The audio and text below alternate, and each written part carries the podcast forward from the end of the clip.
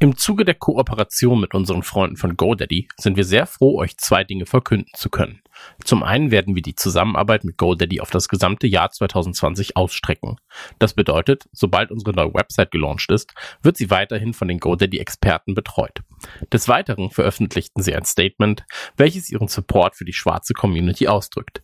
Darin heißt es, wir stehen für Menschlichkeit, Inklusion und freie Meinungsäußerung. Wir stehen hinter schwarzen UnternehmerInnen, unseren schwarzen MitarbeiterInnen und der gesamten schwarzen Gemeinschaft. Es ist unsere Aufgabe als Gesellschaft, Chancengleichheit für alle Menschen zu schaffen und niemanden auszugrenzen. Drei Männer im scheinbar aussichtslosen Kampf gegen das Vergessen der Kindheit. Die Wrestling-Karten gezückt, die Ghostbusters-Figuren poliert, das Gummibärenbandenlied auf den Lippen. Zwischen Kawabanga, Trinkpäckchen und den ersten Zombie-Filmen auf VHS. Ein Aufbruch in die Vergangenheit mit 1.21 Gigawatt. Es ist Zeit für Dominik, Max und Chris. Es ist Zeit für Radio Nukula. Nukula!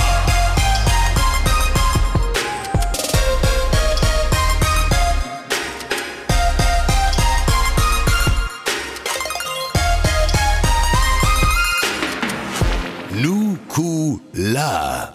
Hallo liebe Hörer von Radio Nukular. Hier ist Maxe und ich bin jetzt mal ganz kurz stellvertretend für das ganze Team hier. Und damit meine ich nicht nur Dominik und Chris, sondern auch Kevin, unsere ganzen Partner und alle Menschen, mit denen wir tagtäglich zusammenarbeiten.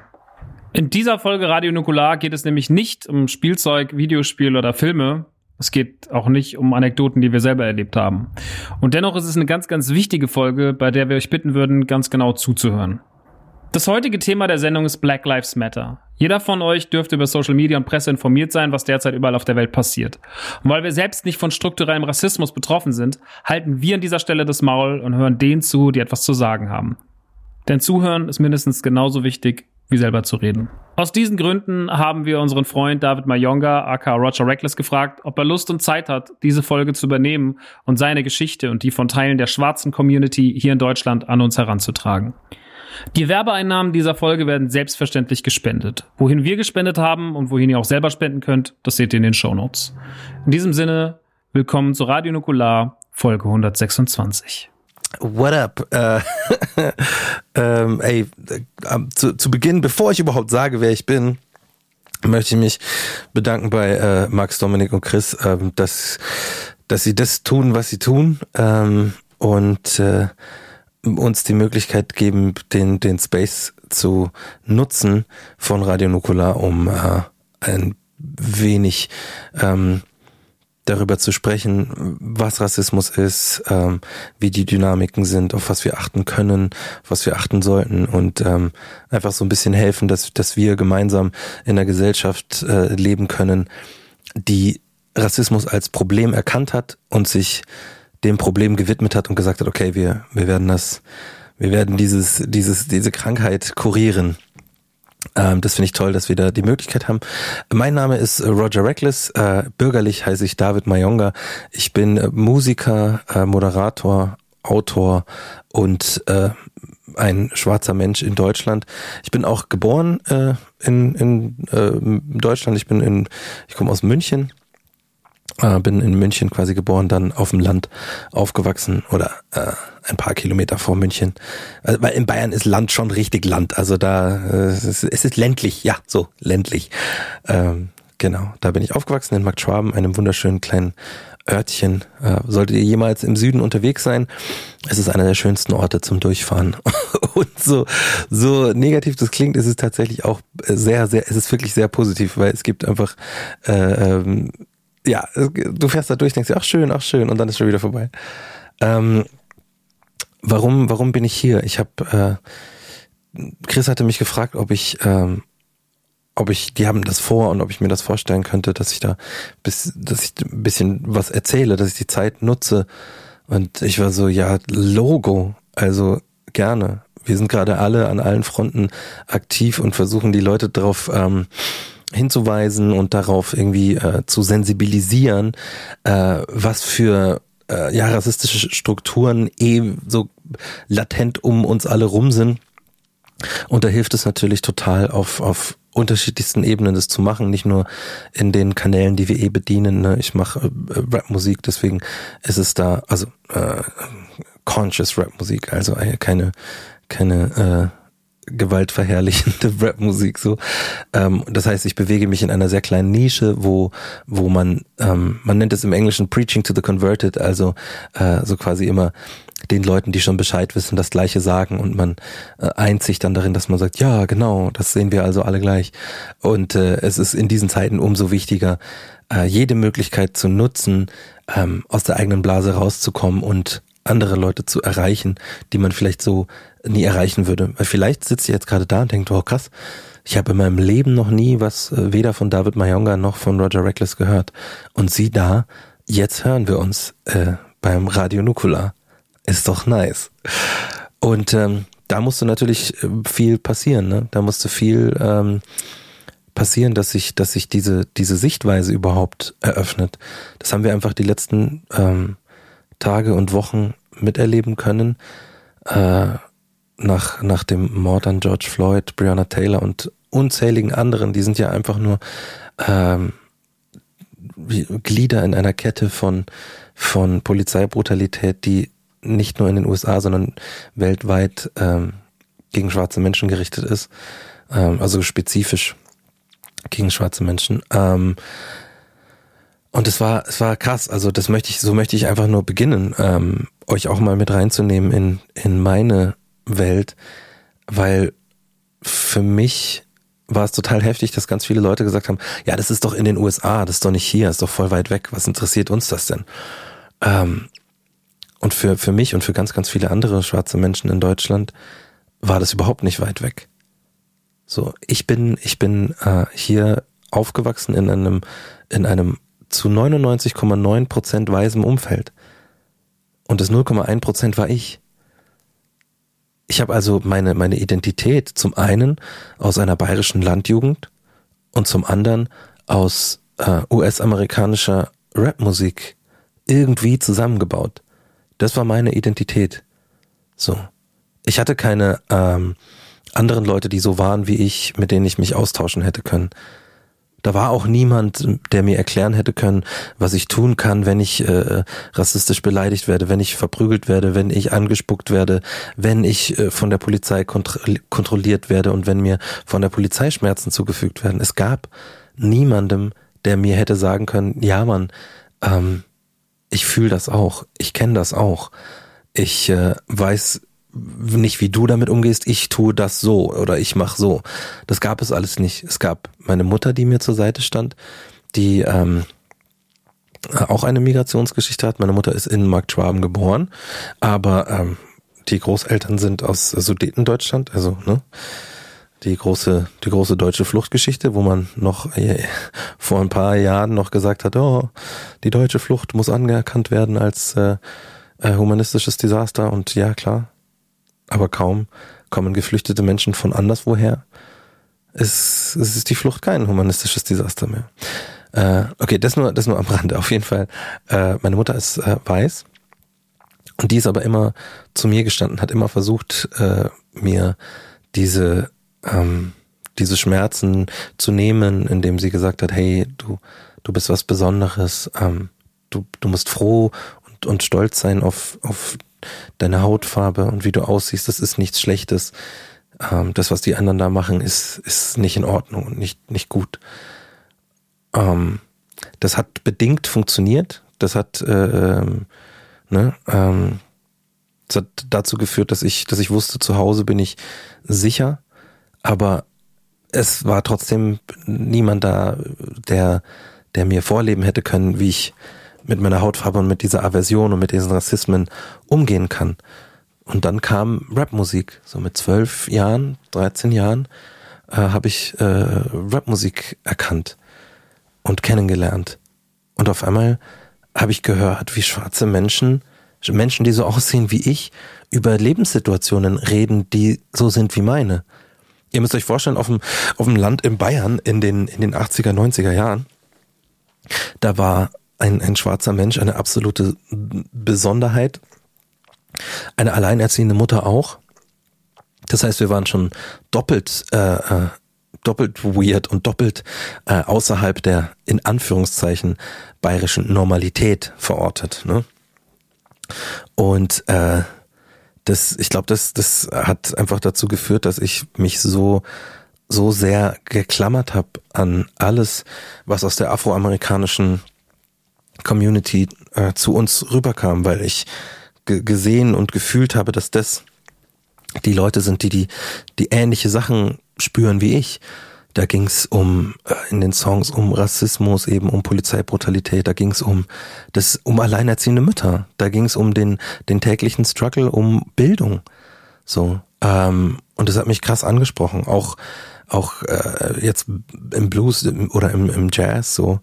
Äh, das da war da war ich einfach so, dass ich gesagt habe, das sind die die sprechen zu mir, die Menschen sprechen zu mir Anders als wenn ich den Fernseher anmache und äh, ähm, die Leute nicht zu mir sprechen, sondern zu, zu jemandem, der weiß ist. Und jetzt ähm, habe ich mein ganzes Leben lang diese Musik auch äh, selber gemacht, habe die gehört und fühle mich, äh, fühlte und fühle mich der äh, afroamerikanischen Community einfach unglaublich nah, weil die haben mich erzogen, die haben mein, meine schwarze Identität geprägt. Ohne die, keine Ahnung, wie ich das gemacht hätte. Ich hätte wahrscheinlich weiter vergeblich versucht, weiß zu sein. Ja, weil als Kind wollte ich, da wollte ich diese Hautfarbe nicht haben. Ich wollte weiß sein. Ich wollte so sein wie alle anderen. Das hat mir meine Mutter mal erzählt. Ähm, nach, also nach Jahren, da, da war ich dann schon über 30, da hat sie mir erzählt, dass ich äh, auf dem Balkon neben ihr stand und unter Tränen gesagt habe, ich möchte diese Hautfarbe nicht mehr haben. Ich will so, so sein wie alle anderen. Und wenn das jetzt so klingt, dass das als, als wäre Rassismus immer schon da gewesen, als würde das mich quasi von, äh, ähm, von der Geburt an begleiten, dann, dann stimmt das nicht. Dann ist das ein falscher Eindruck es gibt bei jedem Menschen, der, der hier geboren ist und äh, so aussieht wie ich, ein schwarzer Mensch oder ein Mensch, der, wie ich so gern sage und vorher auch schon mal äh, ähm, meinte, der außerhalb dieses Kästchens der Normalität verortet wird. Ne? Äh, lass mich das kurz erklären. Ich, ich sag immer, die Menschen in, in, in Deutschland, ähm, die bauen sich ein Kästchen, ein fiktives Kästchen, und dieses Kästchen ist die Normalität. Ich mache gerade Anführungszeichen in der Luft in, de, in dieser Normalität finden alle Sachen statt, die gemeingesellschaftlich als normal angesehen werden.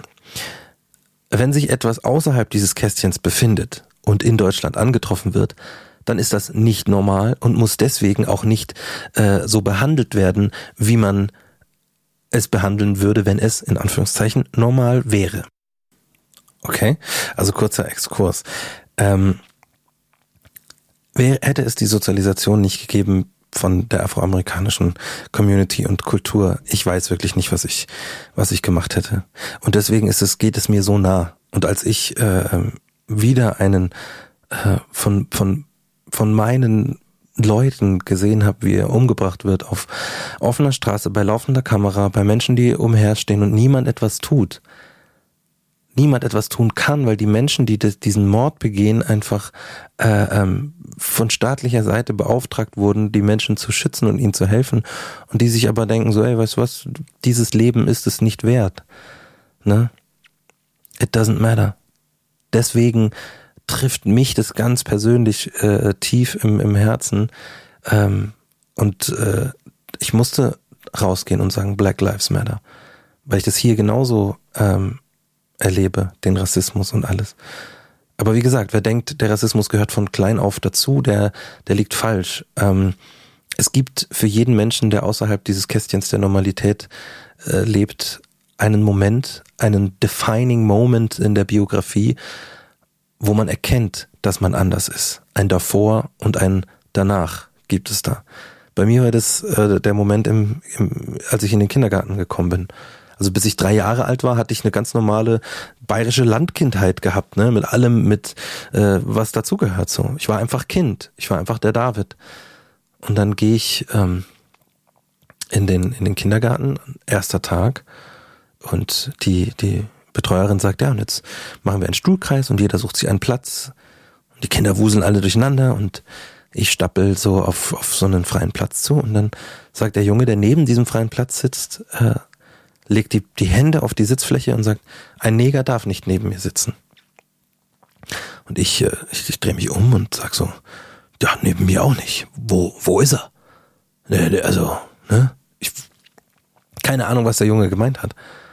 Und dann schaut er mich an und sagt, du, du bist ein Neger. Und ich, ich, ich war so perplex, weil ich nicht mal wusste, als was er mich gerade bezeichnet hat. Ich wusste nur, das Kind will nicht, dass ich neben ihm sitze. Das habe ich noch nie erlebt. Die Betreuerin sagt dann so, ja, setz du dich doch woanders hin. Und ich habe mich da einfach dann so woanders hingesetzt und ähm, habe das nicht verstanden. Ich habe es meiner Mama erklärt. Ich habe es ihr, äh, sie hat versucht mir das zu erklären. Mit drei Jahren. Mit drei Jahren sollte kein Kind mit der Frage gequält werden, wer oder was bin ich? Die Frage klingt nämlich so einfach, aber die ist für, für ein Kind diesen Alters nicht zu beantworten. Und wenn du eine einfache Frage nicht beantworten kannst, ähm, dann macht es die Situation der Ablehnung noch schlimmer. So. Und ähm, danach, es war wie so, als wäre so eine Tür aufgegangen zu einer, zu einer Welt voller äh, ähm, Erlebnisse, die diesem einen Erlebnis gleichen. Und weil das für mich im Aufwachsen so schlimm ist, war es mir unglaublich äh, wichtig, gerade jetzt in den letzten Jahren, als so die neue Rechte so erstarkt ist und so viele Leute äh, ähm, gesagt haben, äh, das, das wäre doch alles gar nicht so schlimm hier in Deutschland, äh, habe ich ein Buch geschrieben, das genau diesen Satz als Titel trägt. Ein Neger darf nicht neben mir sitzen, eine deutsche Geschichte. Es ist ein Sachbuch, äh, erschienen ist es im Komplettverlag und ähm, ich versuche da drin so an, an quasi biografischen Situationen äh, rassistische Problematiken und Dynamiken zu erklären. Ich versuche das auch immer in Kontext zu setzen, dass man begreift, dass es eben nicht nur eine individuelle Einschätzung ist, sondern dass es ein tatsächlich greifbares, beschreibbares Problem ist. Und ähm, damit nicht nur mein Blickwinkel ähm, zur, zur Sprache kommt oder zur Schrift kommt, habe ich mir auch äh, ganz, ganz tolle ähm, Gastbeiträge mit äh, ins, ins Boot geholt und freue mich total. Äh, Sammy Deluxe hat was geschrieben, Chefcat hat was geschrieben, Imoan Kinshasa hat einen wunderbaren Beitrag geschrieben. Ähm, und äh, Malcolm Ohanwe und Khalid äh, Ibrahim auch und der wunderbare Shahak Shapira auch und ähm, wir hatten uns, wir hatten uns, ich weiß nicht, ob ihr Schachak kennt, wenn ihr ihn kennt, er ist ein Comedian aus Berlin, ähm, ist äh, äh, in, in Deutschland aufgewachsen im äh, auf dem Land äh, im, im, im äh, Osten als äh, ähm, ja als jüdisches Kind ne? und äh, hat auf jeden Fall auch seine Fair Share erlebt von, von Diskriminierung und äh, Antisemitismus. Und ich hatte ihn gefragt, ob er einen Gastbeitrag schreiben will. Und er war so, ey, ich, ich habe keinen, ich habe keinen Bock, nochmal zu erzählen, was alles passiert ist. So, ich, ich, ich will was machen, aber ich weiß noch nicht, was, weil ich habe keine Lust, eine Opfergeschichte zu schreiben. Und ich so, ey, das auf keinen Fall, musst du auch nicht. Ich bin ja nicht irgendwie, keine Ahnung, äh, ich will ja nicht zehren von, von deinen Schmerzen, sondern mach, wie, was das Thema für dich, äh, was es aus dir gemacht hat oder was es mit dir gemacht hat. Du kannst es aus welchem Blickwinkel auch immer du möchtest beleuchten. Wir hatten wirklich äh, ähm, ewig, ewig langes, äh, ein ewig langes Gespräch. Und am Ende des Gesprächs ähm, hat der Schach gesagt, ey, gut, dass wir darüber geredet haben. Ich, ich weiß genau, was ich, was ich äh, schreiben will. Und genau das wird auch der erste Teil, den ich jetzt lese.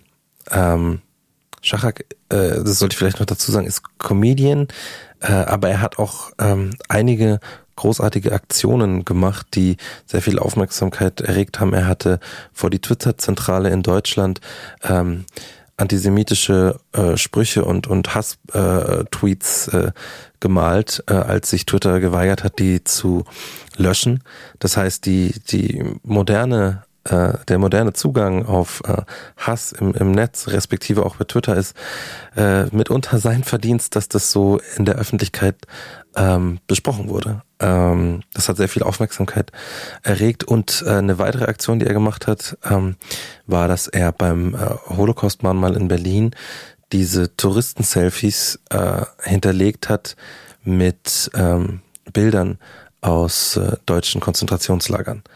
Also diese Happy Selfies in, innerhalb dieser Stelen äh, waren immer noch Happy Selfies, aber im Hintergrund waren anstatt der Stelen das, wofür dieses Mahnmal steht, nämlich äh, äh, Menschen im Konzentrationslager im Dritten Reich. Und das fand ich auch eine unglaublich wichtige Aktion, gerade auch äh, wegen der Art und Weise, wie Leute über dieses äh, ähm, über dieses wichtige Mahnmal sprechen, so gerade aus aus der rechten Ecke, ähm, ist es ein, ist es wirklich, ist es beschämend, was da für ein Vokabular herrscht. Ich will das auch gar nicht äh, ähm, hier wiederholen, ähm, aber das muss man, glaube ich, äh, ähm, gehört haben, damit man Schachak äh, gut einordnen kann. Er ist also Comedian von Beruf und Aktivist nicht aus Überzeugung, sondern einfach, weil es sein musste zu diesem Zeitpunkt. Genau. Und hier ist Shachak Shapiras Gastbeitrag in meinem Buch. Gastbeitrag von Shachak Shapira, Künstler und Comedian. Rassismus. Schon schlimm. Wisst ihr, was richtig abgefuckt ist? Ich kann mir mein Leben ohne Rassismus nicht vorstellen. Keiner von uns kann das. Dabei bin ich so weiß, mein Gesicht könnte als Symbolbild für White Privilege herhalten. Ich habe keine Ahnung, wie es ist, aufgrund meines Aussehens diskriminiert zu werden, und trotzdem stimmen so viele meiner Erfahrungen in diesem Land mit denen von David überein. Die verkaufen dir das immer als Witz.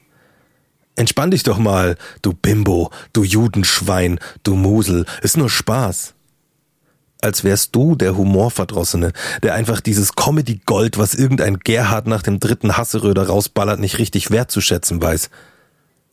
Ich schäme mich für diese Leute. Ich schäme mich für eine Gesellschaft, die es lustig findet, wenn Schwarze mit Affen gleichgesetzt werden. Eine Gesellschaft, in der Bundestagsabgeordnete ihre Mitbürger als Halbneger auf Twitter beleidigen können, ohne sofort und in hohem Bogen aus ihrer Partei und aus dem Bundestag rausgeworfen zu werden. Eine Gesellschaft, die dir vorwirft, du würdest die ganze Hässlichkeit, die dir Menschen aufgrund deiner Herkunft gezeigt haben, irgendwie ausnutzen, damit kokettieren, um dich in den Mittelpunkt zu stellen. Als hätten wir alle damals in der fünften Klasse gerufen, Hey, Fellow Kids, bitte schließt mich zum Abi gesellschaftlich aus, da wird später ein richtig geiles Buch draus.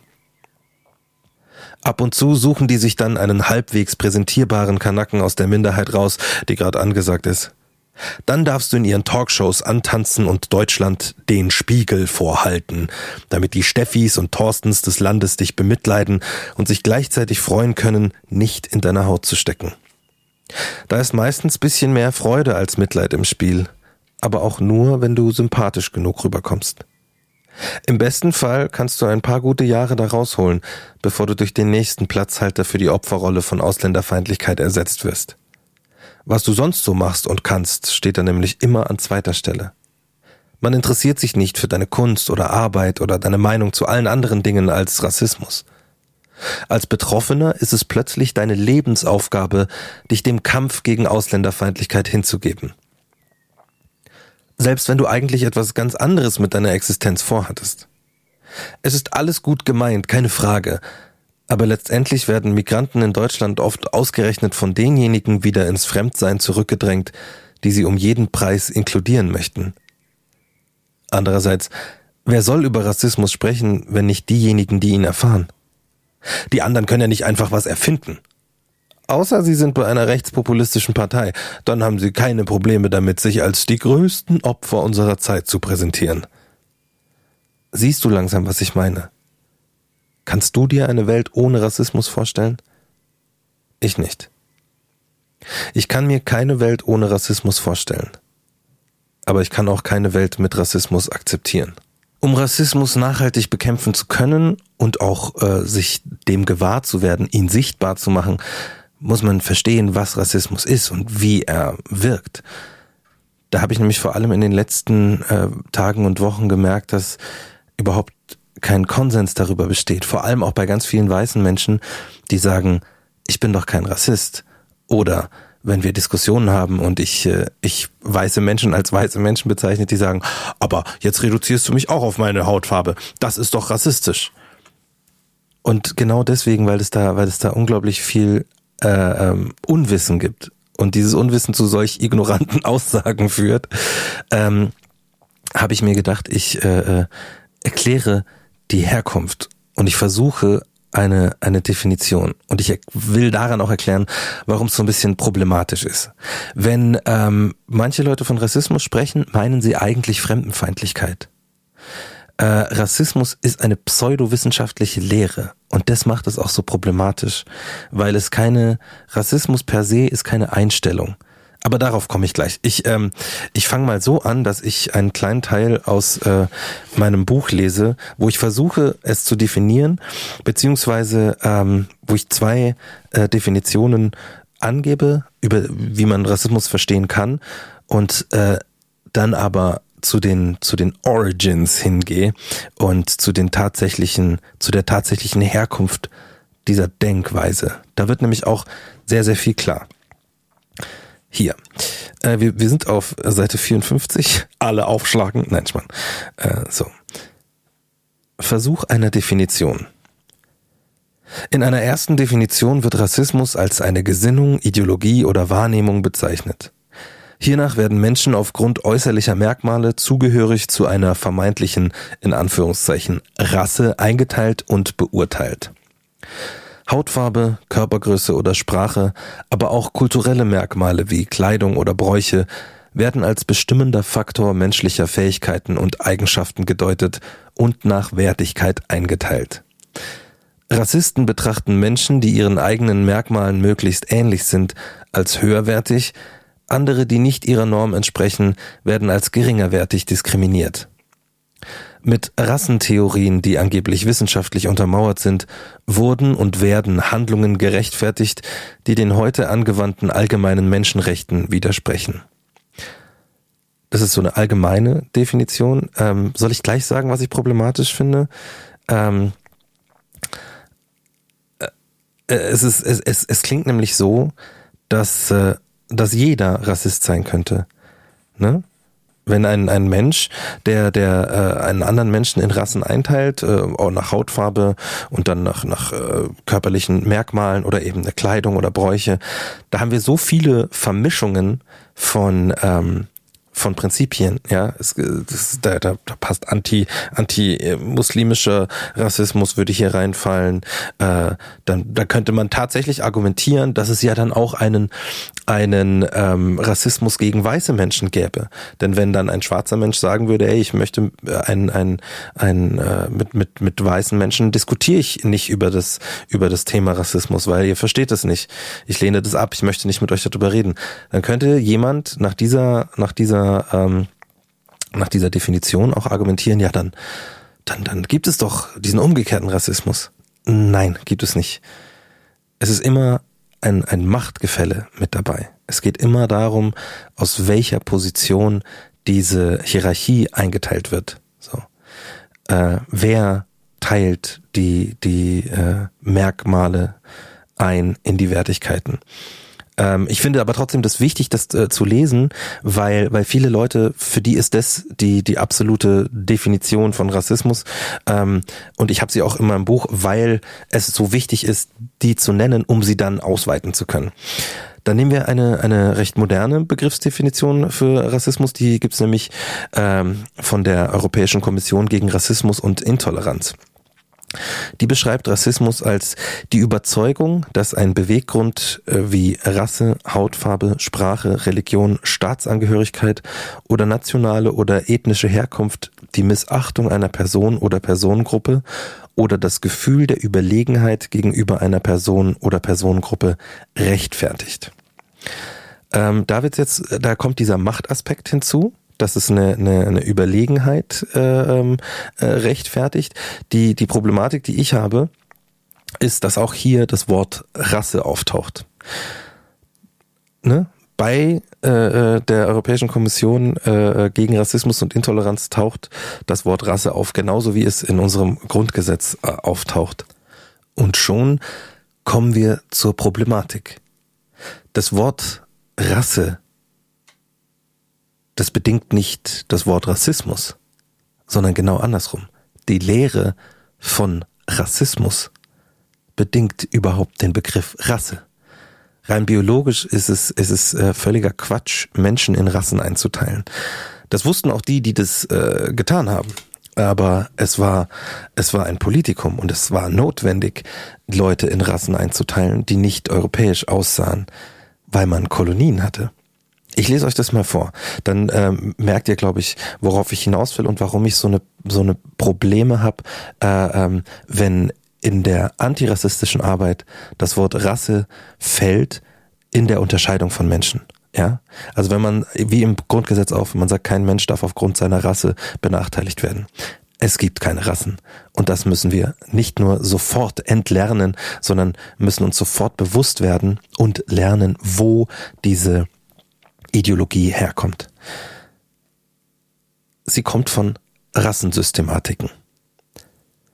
Ausgehend von den Ereignissen rund um das Zeitalter der Aufklärung erhielt der Rassismus ein weiteres wichtiges säkulares Fundament mitgeliefert.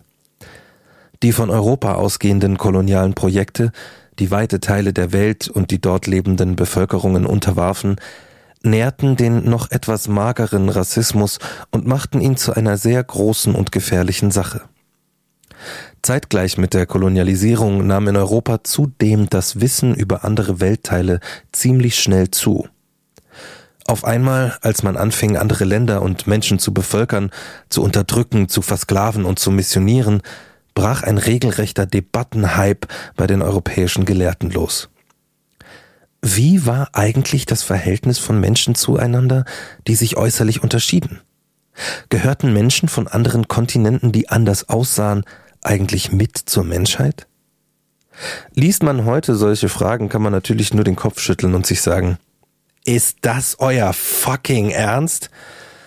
Darüber macht ihr euch Gedanken? Aber genau über solche Themen wurde sich vor allem in Europa der Kopf zerbrochen, ziemlich genau dann, als man in großen Kolonialisierungsprojekten loszog, um andere Länder zu erobern.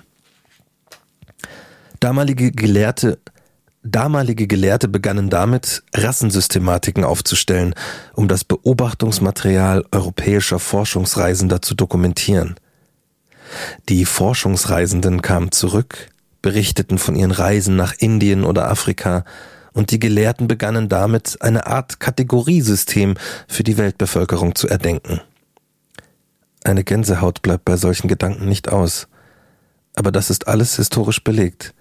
Es war eben nicht immer alles aufgeklärt und tolerant, sondern die Eroberer waren der Ansicht, andere, in Anführungszeichen, Rassen hätten andere Eigenschaften und wollten dies kategorisieren und ausreichend belegen.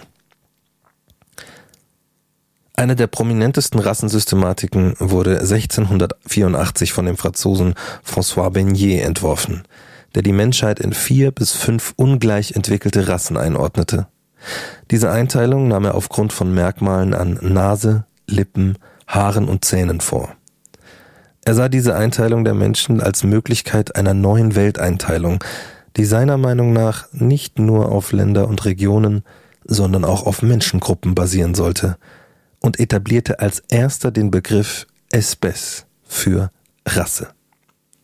Das klingt etwas surreal, ist aber Teil der Geschichte von Rassismus und unbedingt erzählenswert, um zu verstehen, dass die Geschichte des Rassismus auch Teil unserer europäischen Geschichte ist. Nach Bernier verschriftlichten auch Karl von Linné und Georges-Louis Leclerc. Nach Bernier verschriftlichten auch Karl von Linné und Georges-Louis Leclerc Comte de Buffon sowie Johann Friedrich Blumenbach und Immanuel Kant ihre Gedanken hierzu in langen Abhandlungen und unterteilten die Menschheit in verschiedene Rassen. In äh, Kants Werk Physische Geographie von 1801 heißt es auf Seite 301 In den heißen Ländern reift der Mensch in allen Stücken früher, erreicht aber nie die Vollkommenheit der temperierten Zonen. Die Menschheit ist in ihrer größten Vollkommenheit in der Rasse der Weißen. Die gelben Indianer haben schon geringeres Talent. Die Neger sind weit tiefer und am tiefsten steht ein Teil der amerikanischen Völkerschaften. Schon ziemlich radikal, oder? Ein regelrechter Hype um diesen neuen Forschungsbereich in Anführungszeichen entstand. In der Regel konstruierten die damaligen Gelehrten, die sich mit Rasse auseinandersetzten, vier bis fünf menschliche Rassen, zu deren Bezeichnung sich bald die Farbbezeichnungen Weiß, Gelb, Rot, Braun und Schwarz einbürgerten und denen spezifische physische, intellektuelle, charakterliche und ästhetische Kollektiveigenschaften zugeschrieben wurden. Es wäre jetzt äh, tatsächlich viel, viel zu langatmig, euch äh, jeden einzelnen Menschen vorzustellen, der sich an einer Rassetheorie beteiligt hat oder, oder, oder geschrieben hat. So. Und um ehrlich zu sein, will ich äh, denen auch gar nicht den Platz in diesem Buch oder hier im Podcast überlassen. Einen möchte ich aber schon beleuchten. Karl von Linné möchte ich euch kurz vorstellen, da er sich fast sein gesamtes Leben lang diesen Rassentheorien widmete. Er unterteilte in der ersten Auflage seines 1735 erschienenen Werkes Systema Naturae die Menschen nach ihrer geografischen Herkunft in die Varietäten Amerikaner, Europäer, Asiaten und Afrikaner. Können wir ganz kurz innehalten und äh, uns ähm, bewusst machen, dass wir diese Unterscheidung heute auch noch machen? Dass es für uns äh, ganz natürlich und normal ist? Dass wir diese Unterscheidungen machen? Vielleicht sagt jetzt sogar einer von euch beim Anhören, ja, aber es sind doch nun mal Asiaten und es sind doch nun mal Afrikaner und es sind doch nun mal Europäer. Das ist doch, das ist doch, äh, das ist doch einfach so. Das ist doch normal. Da ist doch noch nichts, noch nichts Rassistisches dabei. Und genau hier ist, ist die Problematik, ne? Ein Mensch erdenkt eine Rassensystematik. Er begründet den Rassismus. Und wir verwenden heute die Unterscheidung auch noch, die er gemacht hat, ohne zu wissen, dass sie rassistisch begründet ist. Und denken, im modernen Kontext, ja, da ist doch nichts dabei. Aber es ist eben doch was dabei. Ne, an dieser Unterscheidung. Und genau so, so ein Wissen, finde ich, muss man jetzt nutzen, um alternative Sichtweisen zu ermöglichen. Weil vorher ähm, haben sich vielleicht viele von euch überhaupt gar keine Gedanken gemacht, dass das in irgendeiner Weise problematisch sein könnte. Die Bezeichnung von Amerikaner als Amerikaner, Asiaten als Asiaten und Europäer als Europäer. Ne? Das, äh, ähm, man, man nimmt es oft so an, als das ist jetzt so, das sind die, die Fakten. Dass es aber eine Geburtsstunde gab und dass diese Geburtsstunde äh, aus den Händen eines äh, Rassisten kommt, das darf man nicht, das darf man davon nicht trennen. Und deswegen ist auch die, die Sichtweise von, von uns als Menschen auf der, auf der Welt ganz, ganz, ähm, ganz, ganz wichtig, ähm, dass sie, dass es eine neue gibt. Dass es, ähm, dass man diese alten Sachen zumindest nicht unkommentiert und unbewusst weiterträgt, ohne zu wissen, wo die herkommen. Und im besten Falle entwickelt man eine neue Sichtweise von uns als Menschen. Aber ich lese weiter. Ab der 1758 erschienenen zehnten Auflage ordnete er außerdem jeder der vier Varietäten ein Temperament und eine Körperhaltung zu. Den Amerikaner bezeichnete er als rot, cholerisch, aufrecht. Europäer als weiß, sanguinisch, muskulös sanguinisch ist so ein altes Wort, es ist so, ähm, könnte man sagen, wie heiter, lebhaft. Asiaten als melancholisch und steif und Afrikaner als schwarz, phlegmatisch und schlaff. Ziemlich heftig, oder? Bereits zu diesem Zeitpunkt leiteten verschiedene Autoren unterschiedliche Vorstellungen von einer hierarchischen Ordnung der menschlichen Rassen ab. In den folgenden Jahren wurden diese Unterteilungen dann in den Diskursen des europäisch-nordamerikanischen Imperialismus allgegenwärtig und gaben eine ideelle Marschrichtung vor. George Fredrickson äh, schrieb später in seinem Standardwerk über die Geschichte des Rassismus, was immer von Linné, Blumenbach und andere Ethnologen des 18. Jahrhunderts beabsichtigt hatten, sie waren jedenfalls die Wegbereiter für einen säkularen beziehungsweise in Anführungszeichen wissenschaftlichen Rassismus springen wir jetzt ähm, aus dem 18. Jahrhundert weiter ins 19. Jahrhundert. Da äh, baut nämlich auf dieser äh, ähm, rassistischen auf dieser Rassensystematik, dieser rassistischen Unterscheidung und gleichzeitig der Hierarchisierung der Rassismus weiter auf. Rassismus ab dem 19. Jahrhundert. Der Rassismus näherte sich zunehmend einer Ideologie an, die in Europa immer populärer wurde, dem Nationalismus. Begrifflichkeiten wie Rasse, Nation und Volk wurden miteinander vermischt. Eine Nation wurde nicht mehr wie noch in der französischen Revolution durch den Zugehörigkeitswillen zu einem gebildeten politischen Verband definiert, sondern vermehrt als eine Abstammungsgemeinschaft angesehen, wie damals bei den alten Spaniern. Die Herkunft wurde wieder wichtig. Die Spanier hatten tatsächlich das erste ähm, Gesetz über das Reinheit, über die Reinheit des Blutes, als äh, die die äh, Mauren ähm, aus dem aus dem Land äh, getrieben werden sollten und man hat äh, versucht äh, in irgendeiner in irgendeiner äh, Weise damals so 1492 äh, Andalusien zurückzuerobern.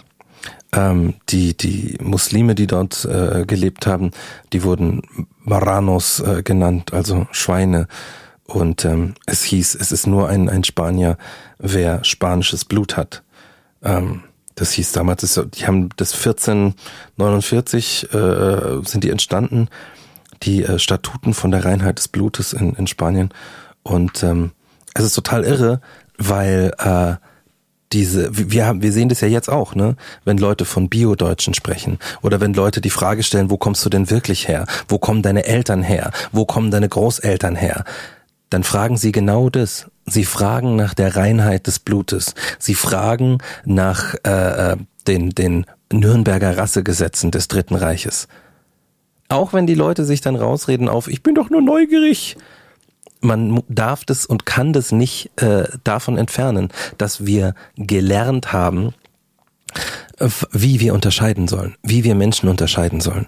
Das ist für mich ähm, das, das Wichtigste an dieser äh, an dieser Rubrik und an diesem Bereich, äh, dass, dass man Rassismus versteht.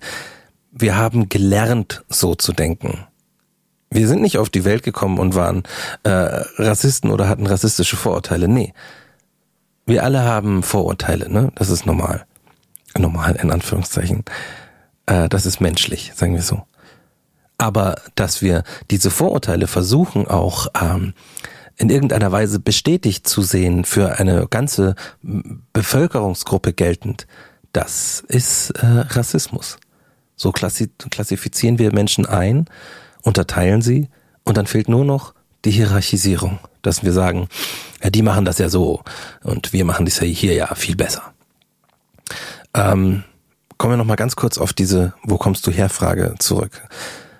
Ähm, wenn Leute, also ich weiß nicht, ob ihr selber diese Frage auch stellt, äh, wann ihr sie stellt, eurem Gegenüber, ähm, aber macht euch einmal kurz, ähm, macht kurz den Kopf frei und bezieht, was ich sage, mal nicht auf euch, sondern stellt euch einfach die Frage. Wenn ich jemanden treffe, der mir gegenübersteht, der Merkmale hat, wie eine andere Hautfarbe als ich selbst. Eine andere Hautfarbe als die meisten Menschen, mit denen ich zu tun habe. Eine andere Hautfarbe als äh, mir in, in den Medien suggeriert wird ähm, oder was einfach die, die Mehrheitsgesellschaft halt einfach prägt. So. Ähm, bin ich mir bewusst, dass es Rassismus in diesem Land gibt, wo ich lebe? wenn ich auf diesen Menschen zugehe oder nicht? Wenn ich mir bewusst bin, dass es Rassismus gibt, wenn ich ein, ein offener, sensibler Mensch bin, warum sollte ich ihn dann fragen, wo er herkommt? Wenn ich weiß und wenn es mir bewusst ist, dass es Rassismus gibt, dann weiß ich, dass diese Frage einen sehr ausschließenden Charakter hat. Wenn ich äh, weiß, dass es Rassismus gibt in dem Land, in dem ich lebe, dann weiß ich, dass dieser Mensch, der mir gegenübersteht, diesen Rassismus auch schon erfahren hat. Wenn ich das also weiß, wieso sollte ich potenziell nochmal eine Wunde aufreißen, indem ich frage, wo kommst du her? Weil vielleicht kommt er aus, aus Köln, aus München. Und die Leute sind dann oft mit der Antwort nicht zufrieden und fragen, ja, aber wo kommst du wirklich her? Man kann diese Frage aber nicht trennen von den rassistischen Erfahrungen, die Menschen, die hier in diesem Land gemacht haben. Da hilft auch nicht der, der Spruch von ich bin einfach neugierig und ich bestimme jetzt, dass das nicht, äh, ähm, dass das nicht rassistisch ist. Das, wie, wie, wie diverse Worte, Sätze, Kommentare auf Leute wirken, das müssen wir den, den Menschen überlassen, wie die das sehen. Das heißt also, die Frage, wo kommst du her, sollte immer sehr, sehr sensibel gestellt werden, wenn sie überhaupt gestellt werden muss, weil man sollte sich auch selbst fragen, so, warum will ich das denn wissen? Warum ist es für mich wichtig? Ich postuliere jetzt, dass es daherkommt ähm, von dem, was ich gerade gelesen habe, dass wir gelernt haben, dass ein, ein deutscher Mensch nicht eine andere Hautfarbe haben kann als weiß. Weil das nun einmal so ist dass wir aber seit dem Ersten Weltkrieg und davor auch schon schwarze Menschen in, in Deutschland haben, aber nach dem Ersten Weltkrieg auf jeden Fall in einer Population, die, die anfängt auffälliger zu werden. Das, das wurde nie gezeigt, nie besprochen, nie gesehen. Also ist es nicht die Realität, dass man, dass man sagt, das ist doch ganz normal, dass ich frage. Man sieht doch, dass du nicht von hier kommst. Das kann sehr schmerzhaft sein wenn man zum Beispiel wie ich in München geboren ist und dann jemand fragt, wo ich herkomme und ich sage München. Und dann sagen die, ja, ich meine, wo du wirklich herkommst. Das ist ein, ein, ein, ein Nachgehen nach dem Blut und das ist, das ist eine veraltete Sichtweise. So sollten wir einfach äh, nicht mehr uns als gemeinsame Gesellschaft sehen. Auf gar keinen Fall. Da, da hilft auch kein so ein Spruch wie, du, für mich sind alle Menschen gleich, für ich mache da gar keinen Unterschied. Ich, ich will es einfach wirklich nur als eigene Information wissen. Das hilft da nicht. Weil ich ja trotzdem dem Menschen mir gegenüber potenziell eine Wunde aufreiße, die sehr viel mit Ausschluss zu tun hat. Da kann ich mich nicht rausreden auf mein, mein eigenes äh, Vorhaben. Weil auch wenn was nicht rassistisch gemeint ist, kann es rassistische Wunden aufreißen und innerhalb einem äh, rassistischen, in einer rassistischen Tradition stehen. Wie eben diese Herkunftsfrage und diese Parallelität zur Reinheit des Blutes in Spanien und zu den Nürnberger Rassegesetzen. Für viele mag das so weit hergeholt klingen, aber es ist genau das. Genau deswegen sind wir so darauf äh, gepolt. Und ich sage wir, weil es mir genauso geht. Ich bin ja hier auch aufgewachsen. Ich habe genau dieselben, ähm, äh, in Anführungszeichen, Normalitäten vorgelebt bekommen wie ihr. Deswegen, wenn ich äh, ähm, bis vor bis vor ein paar Jahren, äh, wenn ich einen, einen äh, schwarzen Menschen getroffen habe, äh, der vielleicht sogar noch einen Teint dunkler ist als ich, und er mich in astreinem Deutsch angesprochen hat, dann ist in meinem Kopf eine Millisekunde, eine Millisekunde ist tatsächlich der Satz, wow, der spricht aber gut Deutsch. Hätte ich jetzt auch nicht erwartet. Und nach dieser Millisekunde ist er sofort wieder weg. Und ich sage, oh Gott, wie sehr das einen prägt, wie sehr die Sichtweise ähm, von Gesellschaft einen prägt, dass man es selber als Normalität annimmt. Jetzt habe ich ein Korrektiv, was mir diesen Satz nach einer Millisekunde rauskickt und weiß, es ist nicht, äh, die Realität ist nicht in Ordnung. Ähm, aber viele haben das Korrektiv nicht. Und deswegen muss uns bewusst sein, woher diese Sichtweise kommt, woher diese Art und Weise kommt. Und wenn, äh, wenn es jetzt heißt so, ja, aber ist doch, äh, ähm, äh, wenn es mich wirklich einfach interessiert, so wann ist der richtige Moment, die die Leute denn zu fragen. Ich verstehe jetzt, dass es dass es Teil einer einer ähm, einer Kette und einer ein, eines Prozesses von mehreren rassistischen äh, Diskriminierungserlebnissen, Ausschlusserlebnissen äh, sein kann.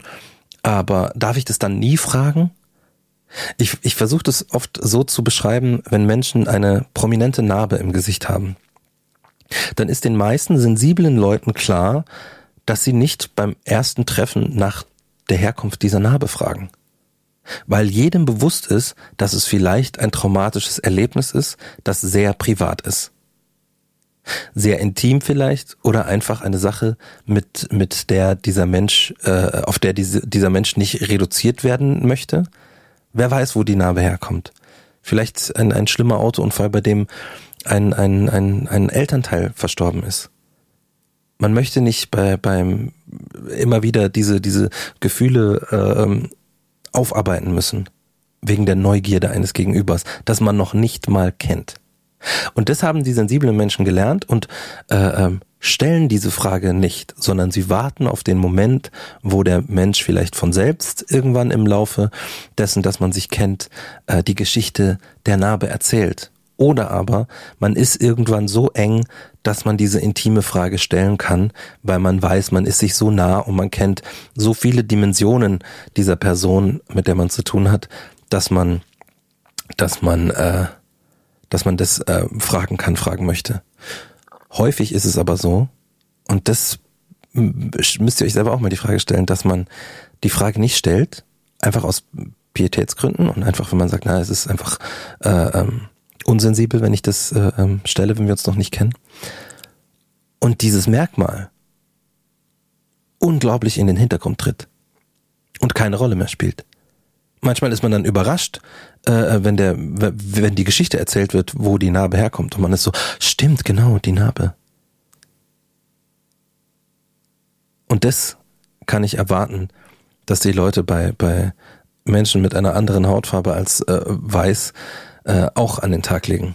Es ist eine Sensibilität dafür, dass wir Rassismus erfahren, den weiße Menschen nicht erfahren, von dem sie keine Ahnung haben, wie es sich anfühlt, keine Ahnung haben, wie subtil er sein kann, keine Ahnung haben, wie häufig und oft sich Tage von uns von wunderschön in abgrundtief hässlich wandeln wegen einer rassistischen Erfahrung. Und deswegen bitte ich euch nicht um Sensibilität. Ich erwarte Sensibilität. Wir brauchen das alle. Das Ding ist nämlich, Menschen haben oft den Eindruck, äh, Rassismus wäre das Problem der anderen. Ne? Also ich selber, äh, ich bin, äh, bin ja äh, weiß, ich habe mit Rassismus keine Probleme. Ich stelle mich aber trotzdem, obwohl es mich nicht betrifft, an die Seite derer, die betroffen sind davon. Das ist nobel oder es klingt nobel, aber am Ende des Tages äh, leben wir in der gleichen Gesellschaft. Und deswegen ist Rassismus auch euer Problem. Wenn ich Rassismus erfahre, ist es euer Problem. Weil wir in derselben Gesellschaft leben. So ist es mit ganz vielen äh, diskriminierenden Erlebnissen. Wenn eine Frau hier in Deutschland Sexismus erfährt oder sexistische Diskriminierung, dann ist es mein Problem. Als Mann. Ne? Ich kann nicht mich da rausnehmen ich bin Teil der Gesellschaft, also bin ich auch Teil des Problems. Es ist meine Aufgabe, das Problem zu bekämpfen. Und genauso sieht's mit Rassismus auch aus. Und das freut mich, dass wir in den letzten Wochen das Gefühl bekommen haben, dass mehr Menschen genau diesen Sachverhalt begreifen. Weil nur so können wir als Gesellschaft auch zukunftsfähig bleiben und zukunftsorientiert sein. Weil was jetzt noch so wirkt, als wäre es, in Anführungszeichen mache ich hier wieder gerade, Normalität, ist einfach äh, veraltetes Denken. Und ähm, die Zukunft wird nicht so sein. Ja, die Zukunft ist keine monokulturelle Gesellschaft, im Gegenteil. Die Zukunft ist eine Gesellschaft voller unterschiedlicher Kulturen, voller unterschiedlicher Menschen mit unterschiedlichen Merkmalen, ähm, die zusammenleben und wo diese äußeren Merkmale keine Rolle mehr spielen können, weil man sich nicht aufhalten kann damit. Man merkt es, finde ich, wenn man so äh, ähm, wissenschaftliche Großprojekte anschaut. Eines meiner liebsten, nicht nur weil ich es unfassbar interessant finde, sondern auch ähm, weil ich äh, äh eine Doku drüber gesehen habe, die die Mannigfaltigkeit der dort arbeitenden Menschen gezeigt hat. Und das ist der Large Hadron Collider, der LHC in äh, CERN in Genf ähm, riesiges Projekt. Äh, haben an der Planung und und und äh, dem Aufbau waren über 10.000 WissenschaftlerInnen äh, beteiligt von der aus der ganzen Welt, also äh, im Gesamten aus über äh, 100 Nationen. Aktuell arbeiten da auch weit über 70 äh, Nationen am Large Hadron Collider. Äh, es, und das ist das ist unglaublich, weil genau das ist die Zukunft. Man kann nur gemeinsam äh, zukunftsfähig sein. Das ist so. Wir als Menschen, wir sind sowieso soziale Wesen, aber äh, ähm, wir müssen eben lernen, eine neue Gesellschaftsform zu erdenken, wo dieses ganze äh, latent altrassistische einfach über Bord geworfen wird. Stellt euch mal vor, bei diesem bei diesem Großprojekt würden die Leute dann sagen, ja, aber der der äh, ähm, äh, afrikanische Wissenschaftler, der soll mir erstmal sein sein Zeugnis zeigen. Weiß man ja nicht, wie die da arbeiten oder was weiß ich. So all diese all diese äh, ähm, Sätze und Worte haben wir gehört, ne? Also äh, mit wir meine ich alle schwarzen Menschen und auch äh, POCs, Menschen mit Migrationshintergrund, die Hochschulabschlüsse äh, ähm, gemacht haben. Und zwar egal, ob in Deutschland oder im Ausland. Wenn ich sage, dass ich Musiker bin, stellt sich bei niemandem die Frage. Ich könnte sogar lügen und sagen, ich bin Musiker. Äh, würden die Leute sagen, ah cool, ja, super. Niemand wird das hinterfragen. Ähm, wenn ich sage, ich bin Kunsthistoriker oder ich habe Kunstgeschichte studiert, dann ist es äh, echt? Wo? Das hätte ich ja mal gar nicht gedacht. Ne? Wenn jemand äh, äh, ähm, dann auch noch nicht in Deutschland studiert hat, so, also ich habe in Deutschland studiert, aber wenn jemand dann noch im Ausland studiert hat, in St. Petersburg Mathematik studiert hat, ja, äh, das, äh, ja, St. Petersburg ist ja auch nicht, ist ja auch anders. Das kann man sich, äh, ähm, das kann man sich bei einer, bei so einer großen äh, zukunftsorientierten Arbeit dann nicht mehr leisten, weil da, da sprechen wirklich einfach die, die eigenen Kenntnisse für sich selbst. Und ich habe das Gefühl, dass eben immer Leute, die, die je weniger, je weniger Leute wissen, desto mehr stützen sie sich auf Vorurteile. Aber um nochmal das zu sagen, ne, bei diesem, bei diesem großen äh, Projekt, diesem Large Hadron Collider, da, das ist so Wahnsinn, weil die, die sprechen ja auch alle unterschiedlichste Sprachen bei der Arbeit an diesem, an diesem äh, Beschleuniger, ne, an dem Teilchenbeschleuniger. Das heißt, äh, die, die, die müssen sich einigen, die haben sich dann geeinigt auf Englisch, aber trotzdem hat jeder seine eigene Sprache von Französisch über Hindi, über alles Mögliche gibt's da. Und das ist wunderschön, weil wir davon profitieren können. Dieses ständige Denken davon, dass äh, eine, eine Vermischung von Menschen etwas Negatives an sich hat, ist einfach so Jahrhunderte alt und wird immer noch gelebt oder gedacht. Aber es ist nicht die Zukunft. Es ist einfach nicht die Zukunft. Die Zeit, die Zeit äh, ähm, äh, regelt das und äh, gut ist, wenn man, wenn man äh, sich jetzt schon darauf vorbereitet. Weil wir, je, je, je schneller wir das schaffen, desto besser sind wir in der Zukunft angekommen. Ähm, im, Im zweiten Teil habe ich ja zwei wunderbare Gäste und einer dieser Gäste, das werde ich ihn auch noch mal fragen, aber der hat ähm, so eine so eine schöne Analogie gefunden. Der sagt, ähm, dieses ganze rassistische Denken und so, das sind alles Geschichten, die früher die Leute halt ähm, geglaubt hatten und so, weil die das für die hat es damals Sinn gemacht, die Welt zu erklären. So und eine Geschichte funktioniert immer dann, wenn Leute dran glauben. Jetzt zieht die Geschichte nicht mehr. Man braucht neue Geschichten, die wiederum passen. So, das ist ein, das ist äh, quasi so ein so ein etwas ähm, etwas äh, metaphorischerer Blick auf die Sache. Ähm, Finde ich auch super äh, gut, weil man, weil manche Menschen verstehen es dann so besser. Ich bin da irgendwie immer noch ganz klar auch bei bei dem Wissenschaftlichen und bei dem, dass ich mir denke, so es es, es funktioniert einfach nicht anders. Und ähm, deswegen müssen wir das jetzt schon lernen. Und deswegen sind auch die ganzen Proteste unglaublich wichtig, dass man dass man sieht, wie, wie ähm, präsent das Problem und die Problematik noch ist bei uns, weil das habe ich auch öfters gehört, äh, wenn Menschen dann meinen so, ja, aber das ist ja in den USA ist ja das passiert, hier ist das doch gar nicht äh, passiert.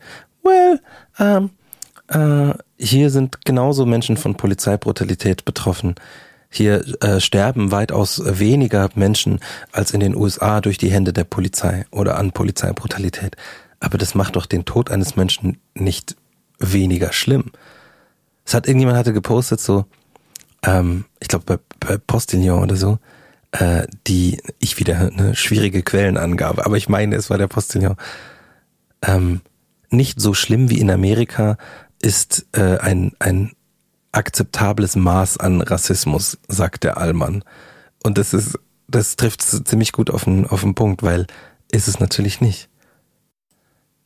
Und ich wollte, ähm, um, um noch so ein bisschen auch äh, zu erzählen und jetzt nicht nur äh, vorzulesen und, und faktisch zu sein, wollte ich ähm, die Wirkungsweise von Rassismus auch noch erklären. Ne? Ich habe ja gesagt, wir, wir, wir müssen das ablegen, damit wir eine zukunftsfähige Gesellschaft sind. Ähm, Rassismus verzerrt den Blickwinkel einfach. Äh, rassistische Denkstrukturen äh, schaffen es einfach an der Realität vorbei zu denken und zu schauen. Das ist unglaublich. Das fängt an bei äh, polizeilicher Kriminalstatistik, wo sich äh, Beamten darauf berufen, dass sie sagen, ja, aber in der Statistik sind Menschen mit Migrationshintergrund äh, öfter vertreten. Ergo ist es für uns auch sinnvoll, weiter in dieser in dieser Bevölkerungsgruppe vermehrte Kontrollen durchzuführen, weil wir wissen ja, dass äh, da auch vermehrt die Straftaten begangen werden. Ist natürlich, also ne, äh, völliger Quatsch, wenn man sich überlegt, wenn ich eine kleine Stichprobe habe aus der Bevölkerung und mich nur auf diese Stichprobe äh, der Bevölkerung konzentriere die dann äh, ähm, ohne jeglichen zusätzlichen ähm, Informationsfluss einfach nur zahlenmäßig aufbereite, dann kann ich da äh, ganz schwierige Schlüsse draus ziehen. Okay, das klang jetzt ein bisschen zu wissenschaftlich oder zu weird einfach. Stellt euch folgendermaßen vor, wenn die Polizei sagen würde, ab morgen, wir kontrollieren nur noch äh, blonde Mädchen unter 1,69 und das geht jahrzehntelang, so dass das kleine Mädchen, äh, ähm, die die aufwachsen, hoffen, weil sie wissen, dass es Fakt ist, dass sie, dass sie ein bisschen größer werden, dass sie gerade wenn sie 1,68 sind, so oh, bitte, bitte lass mich noch drei Zentimeter wachsen, nur drei Zentimeter, damit sie nicht in das Raster fallen. So. Für andere ist es überhaupt gar kein Problem. Da hast du dann äh, ähm, dunkelhaarige äh, Frauen, die die sagen, ja, das ist doch Quatsch. Also das, äh, ich werde überhaupt nicht äh, kontrolliert. Also wenn, wenn man kontrolliert wird, dann hat man auch irgendwas gemacht. Weil die Statistik sagt, dass vor allem blonde Frauen unter 1,69 Straftaten begehen. Ist ja klar, wenn ich nur die äh, oder vor allem die untersuche, ne? Na, ihr versteht, was ich meine. Weiter im Text. Weiter im Text. Die Vorstellung von rassischen Hierarchien die zeitgleich Hand in Hand mit der Vorstellung von ethnischen Nationalstaaten gingen, führte, wie hätte es anders sein sollen, zu einer Vielzahl von Gewaltaktionen. Ein Pulverfass war geschaffen worden. Die nationalistischen Vorstellungen von ethnisch reinen Nationalstaaten führten zu Gewaltaktionen, die von Vertreibungen bis hin zum Völkermord reichten. Schauplätze waren im 19. und frühen 20. Jahrhundert vor allem die kolonialisierten Gebiete außerhalb von Europa und der südosteuropäische Raum.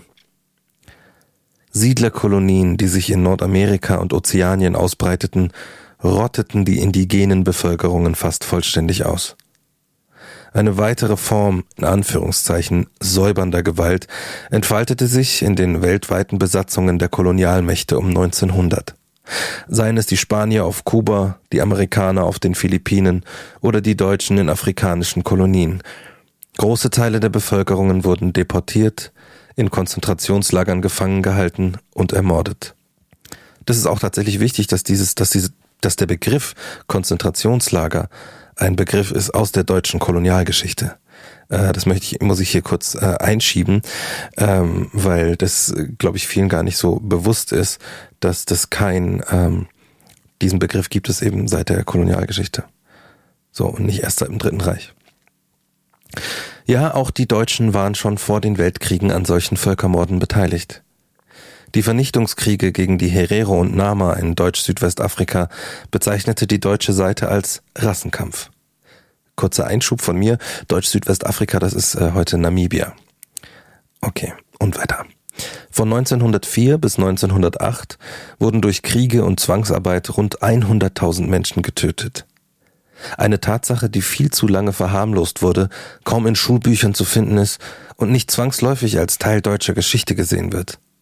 Dabei sind es gerade die dunklen Episoden der eigenen nationalen Historie, aus der man für die Zukunft lernen kann. Wir müssen uns anhand solcher historischer Tatsachen darüber im Klaren sein, dass diese Völkermorde, egal auf welchem Erdteil sie gerade stattfinden, immer einen gemeinsamen Ursprung hatten. Rassistisches Gedankengut. Das sind die historischen, aufgezeichneten und erlebten Auswirkungen von Rassismus, Völkermord und Vertreibung. Das liest man oder hört man sehr ungern, aber es ist wichtig, sich dessen bewusst zu sein, vor allem in unserer heutigen Zeit, wo so ein kleines bisschen Rassismus ja manchmal in Ordnung scheint. Es gibt aber kein kleines bisschen rassistisch. Es gibt nur rassistisch oder nicht rassistisch.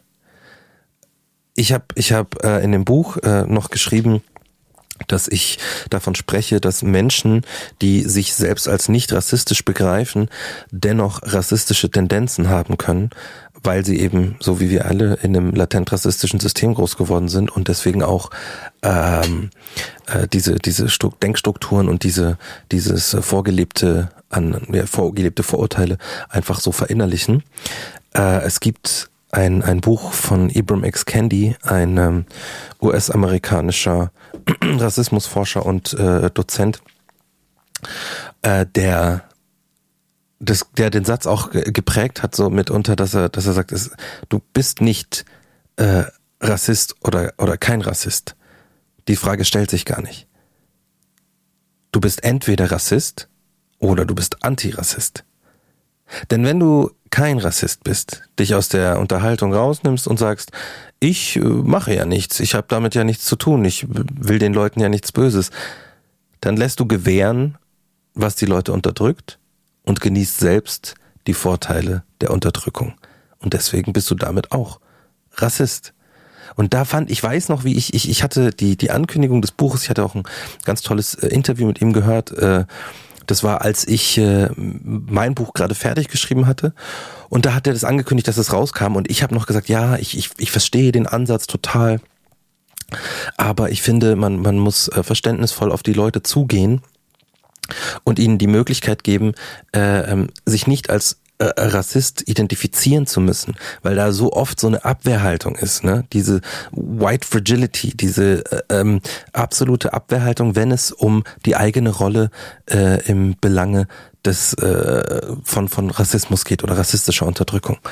Ähm, und ich muss ganz ehrlich sagen, nach, nachdem jetzt das Buch äh, zwei Jahre äh, draußen ist und ähm, ich auch die äh, die Geschehnisse und Ereignisse so der letzten Tage und Wochen ähm, miterlebt habe, auch auch den den den die große mediale Aufmerksamkeit, die dieses Thema bekommen hat, ähm, und gleichzeitig gleichzeitig zu dieser großen medialen ähm, Aufmerksamkeit die immer noch weit weit herrschende Ignoranz von ganz vielen Menschen, dass man immer noch dieselben Diskussionen führen muss das hat mich tatsächlich auch dazu gebracht, dass ich sage, ja, es stimmt. Es ist wirklich, äh, man muss es, man kommt nur so in die Zukunft, wenn man begreift, dass ein eine Unterstützung eines äh, rassistischen Systems und es das bedeutet, dass Menschen ähm,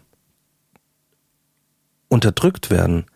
Wenn man sich da nicht dagegen wehrt, dann ist man Teil des Systems, dann ist man Teil der Unterdrücker. Wenn man sich äh, auch überlegt, ob man vielleicht sogar von dem System profitiert, dann ist man Teil des Systems. Und ich, eine ganz schwierige Position haben hier meines Erachtens ähm, Leute, die so aufgewachsen sind wie ich. Also die sehr weiß sozialisiert sind, nicht an der schwarzen Community äh, irgendwie angeschlossen waren und sehr lange keinen, keine Austauschmöglichkeit hatten und dann äh, sich quasi, ähm, also hätte ich Rap und Hip-Hop nicht gehabt, ne, dann hätte ich mich, ähm, dann hätte ich mich so sehr versucht zu assimilieren, dass ich genau das mache, dass ich die Probleme von Rassismus kleinrede ähm, und sage, nee, nee, ist gar kein Problem, nee, nee, ist alles gut, müssen wir nicht drüber reden.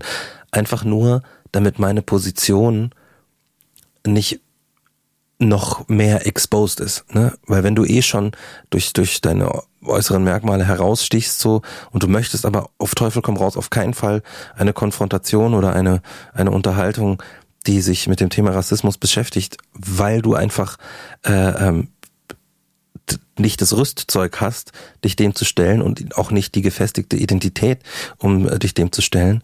Und dann ähm, assimiliert man sich äh, lieber und das ist super, super schwierig und auch ungesund. Und es gibt aber sehr, sehr viele schwarze Menschen, ähm, die das machen mussten. Und da, da gilt mein, mein, mein, äh, meine totale ähm, Verständlichkeit denen. Und da finde ich, greift das auch nicht. weil ein schwarzer Mensch, der, der, ähm, der sich, der muss sich, ähm, der muss sich eben nicht einsetzen, weil der er leidet. Und wenn ein Coping-Mechanismus ist, dass er sich versucht zu assimilieren, um das Unmögliche möglich zu fallen, nämlich in einer weißen Mehrheitsgesellschaft nicht aufzufallen und da in Kauf nimmt, dass die psychische Gesundheit leidet, etc., etc., dann kann ich da nicht sagen, ja, und du, warum bist du nicht aufgestanden? Nee, das sage ich nicht. Das sage ich nicht. Da stelle ich mich schützend davor und sage, das tut mir so leid, dass du das erleben musstest. Anders sieht es aus, wenn, wenn eben weiße Menschen sich äh, sagen, ja, ich muss ja nichts machen. Weil die genießen alle Vorteile. Alle Vorteile des Systems. Und da muss man tatsächlich jetzt sagen, es ist, äh, es ist an der Zeit, ähm, etwas zu tun. Es ist an der Zeit, die eigenen Privilegien zu hinterfragen. Es ist an der Zeit, ähm, in eine Zukunft zu blicken, die nicht nur multikulturell ist, sondern auch unglaublich divers und unglaublich wunderbar sein wird. Und wir müssen jetzt schon anfangen, das vorzubereiten. In dem Sinne, dass wir lernen, miteinander zu leben und miteinander umzugehen und Sensibilitäten entwickeln. Und ich finde das wahnsinnig gut und wahnsinnig wichtig. Ähm, und damit nicht nur meine Stimme in diesem, in diesem, äh, wie ich finde, großartigen Moment der Umwälzung äh, eine Möglichkeit bekommt, hier zu sprechen, habe ich zwei äh, ganz, ganz tolle Menschen eingeladen, mit denen ich gleich sprechen werde. Und zwar Tyron Ricketts. Er ist äh, Schauspieler, er ist Produzent, er hat eine ähm, Produktionsfirma gegründet, Pentertainment heißt die. Da ähm, versucht er eine neue Erzählweise mit in die in die deutschen Medien zu bringen. Äh, es werden ähm, Geschichten von schwarzen Menschen dort entwickelt und auch gesucht, verbreitet. Äh, ähm, äh, und er arbeitet auch, auch sehr, sehr viel mit deutschen Medienunternehmen zusammen, steht da als Berater zur Seite und versucht ähm, einen, einen großartigen Wahlspruch in die Realität umzusetzen, und zwar Diversität als Normalität. Tyron Ricketts aus Berlin und aus München spreche ich mit der Sandrine Kunis vom PI, vom Pädagogischen Institut, äh, Zentrum für kommunales Bildungsmanagement. Im Bereich politische Bildung ist die Sandrine da tätig und sie ist auch vom Social Justice äh, Institute in München. Die äh, machen dort äh, ähm, Empowerment-Trainings, äh, machen antirassistische Workshops und ähm, auch innerhalb der Community ist da sehr, sehr viel, äh, ähm, wie sich äh, die Sandrine einsetzt, auch in der Afrodiaspora. Ähm, das ist wirklich ganz, ganz toll und auch unglaublich wichtig, gerade für die schwarze Community in München. Das sind meine zwei, ähm, wie sagt man, Talkgäste, meine zwei Podcast-Talkgäste, die ich hier gleich äh, begrüßen werde. Nach der Werbung die der Chris jetzt gleich macht. Und jetzt kann ich tatsächlich etwas sagen, äh, das ich immer schon mal sagen wollte. Wir sind gleich wieder da nach der Werbung. Auf Wiederhören. Unser Partner F-Secure spricht sich seit jeher gegen Rassismus aus. Für F-Secure ist Black Lives Matter das Minimum, das jeder für sich selbst beitragen kann. F-Secure selbst will kontinuierlich daran arbeiten, Gleichheit zu schaffen und Vorurteile aus der Welt zu räumen. Deshalb unterstützen sie auch das Vorhaben, welches wir in dieser Folge Radionuklear versuchen zu erreichen. Simultan möchten wir aber auch darauf hinweisen, dass F-Secure zum Schutz der Online-Persönlichkeit ein neues Tool namens ID Protection veröffentlicht hat. Es schützt euch unter anderem vor Identitätsdiebstahl im Internet. Sobald eure Nutzerdaten irgendwo auf der Welt veröffentlicht werden, bekommt ihr automatisierte Hinweise darüber, dass eure Online-ID gefährdet ist und könnt dementsprechend handeln. Gerade für Film- und Serienfans, die viel im Netz unterwegs sind, ist das Ganze ein sehr wichtiges Thema. Wann habt ihr euch das letzte Mal Gedanken über eure Passwörter gemacht? F-Secure setzt Automatismen und MitarbeiterInnen ein, um eure Online-Identität zu schützen. Das Ganze gibt es zum Testen auf fsecure.com. Dort findet ihr einen kostenlosen manuellen Check, ob eure Daten bereits betroffen sind oder waren. Solltet ihr das Tool kaufen wollen, aktuell gibt es das Ganze für 3,99 Euro statt 4,99 Euro pro Monat oder 29,90 Euro statt 39,90 Euro im Jahr. Alternativ werft ihr einen Blick auf F-Secure Total. Dort habt ihr weitere Tools für eure Online-Sicherheit am Start. Virenschutz, Bankingschutz und Co. Alles im rundum sorglos Paket. Und mit dem Code Radio Nukular spart ihr 25%. Wir vertrauen seit Jahren auf F-Secure. Und denkt dran, 25% mit dem Rabattcode Radio Nukular zusammengeschrieben auf F-Secure Total. Checkt auch unseren Instagram-Account. Dort gibt es demnächst eine große F-Secure Verlose Aktion. Vielen Dank für die Zusammenarbeit.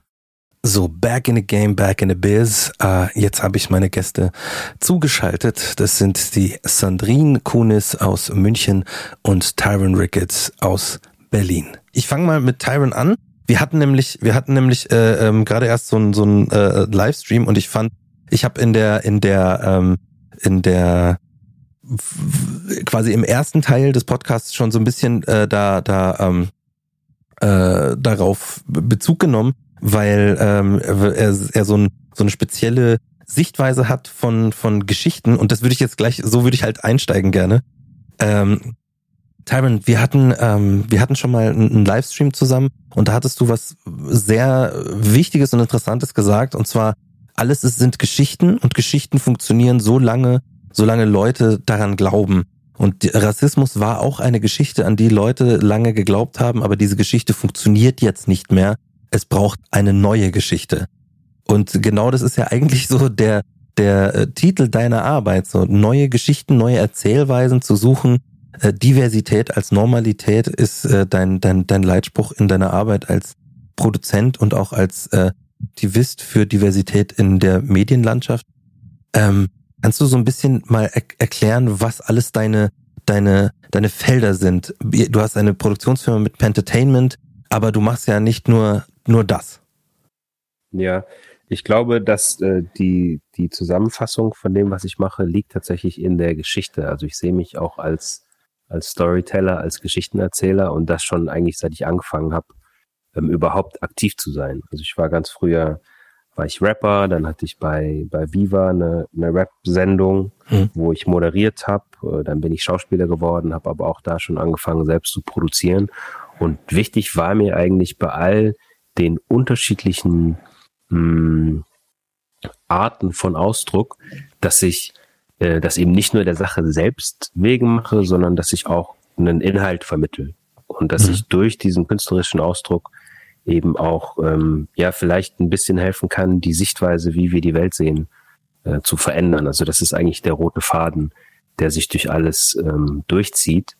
Und ich glaube einfach, dass es wichtig ist, dass wir halt auch unsere eigene Geschichte erzählen, weil, ähm, wie du schon so richtig gesagt hast, äh, je mehr Leute ähm, dieselbe Geschichte glauben, desto mächtiger wird diese Geschichte und das mhm. wird dann zur, in Anführungszeichen, Wahrheit. Mhm. Und ich glaube, äh, wir haben mit einer Geschichte zu tun, mit einem Narrativ zu tun in Europa und auch auf der ganzen Welt, das seit mehreren hundert äh, Jahren schon äh, Ungerechtigkeit erzählt. Und ich glaube, dass jetzt durch den technologischen Wandel, also dadurch, dass durch ähm, ja, digitale Netzwerke, Social Media, plötzlich auch Menschen äh, eine Stimme bekommen, die vorher keine Stimme hatten, dass da jetzt diese alte Geschichte nichts mehr taugt und wir mhm. eine neue Geschichte brauchen, äh, wo einfach alle Menschen gleich viel wert sind.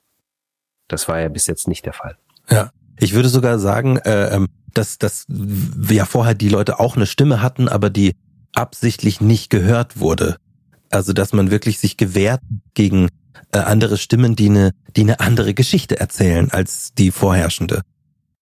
Ja, man hat sich gewehrt, aber man, man saß eben auch, oder es saßen eben auch Menschen an diesen Schnittstellen, wo diese Geschichten auch gehört werden konnten. Mhm. Und das ist der Grund, warum ich eine Produktionsfirma gemacht habe. Also die, Bilder sind unheimlich stark, die im Fernsehen laufen, was im Radio erzählt wird, was in der Presse steht.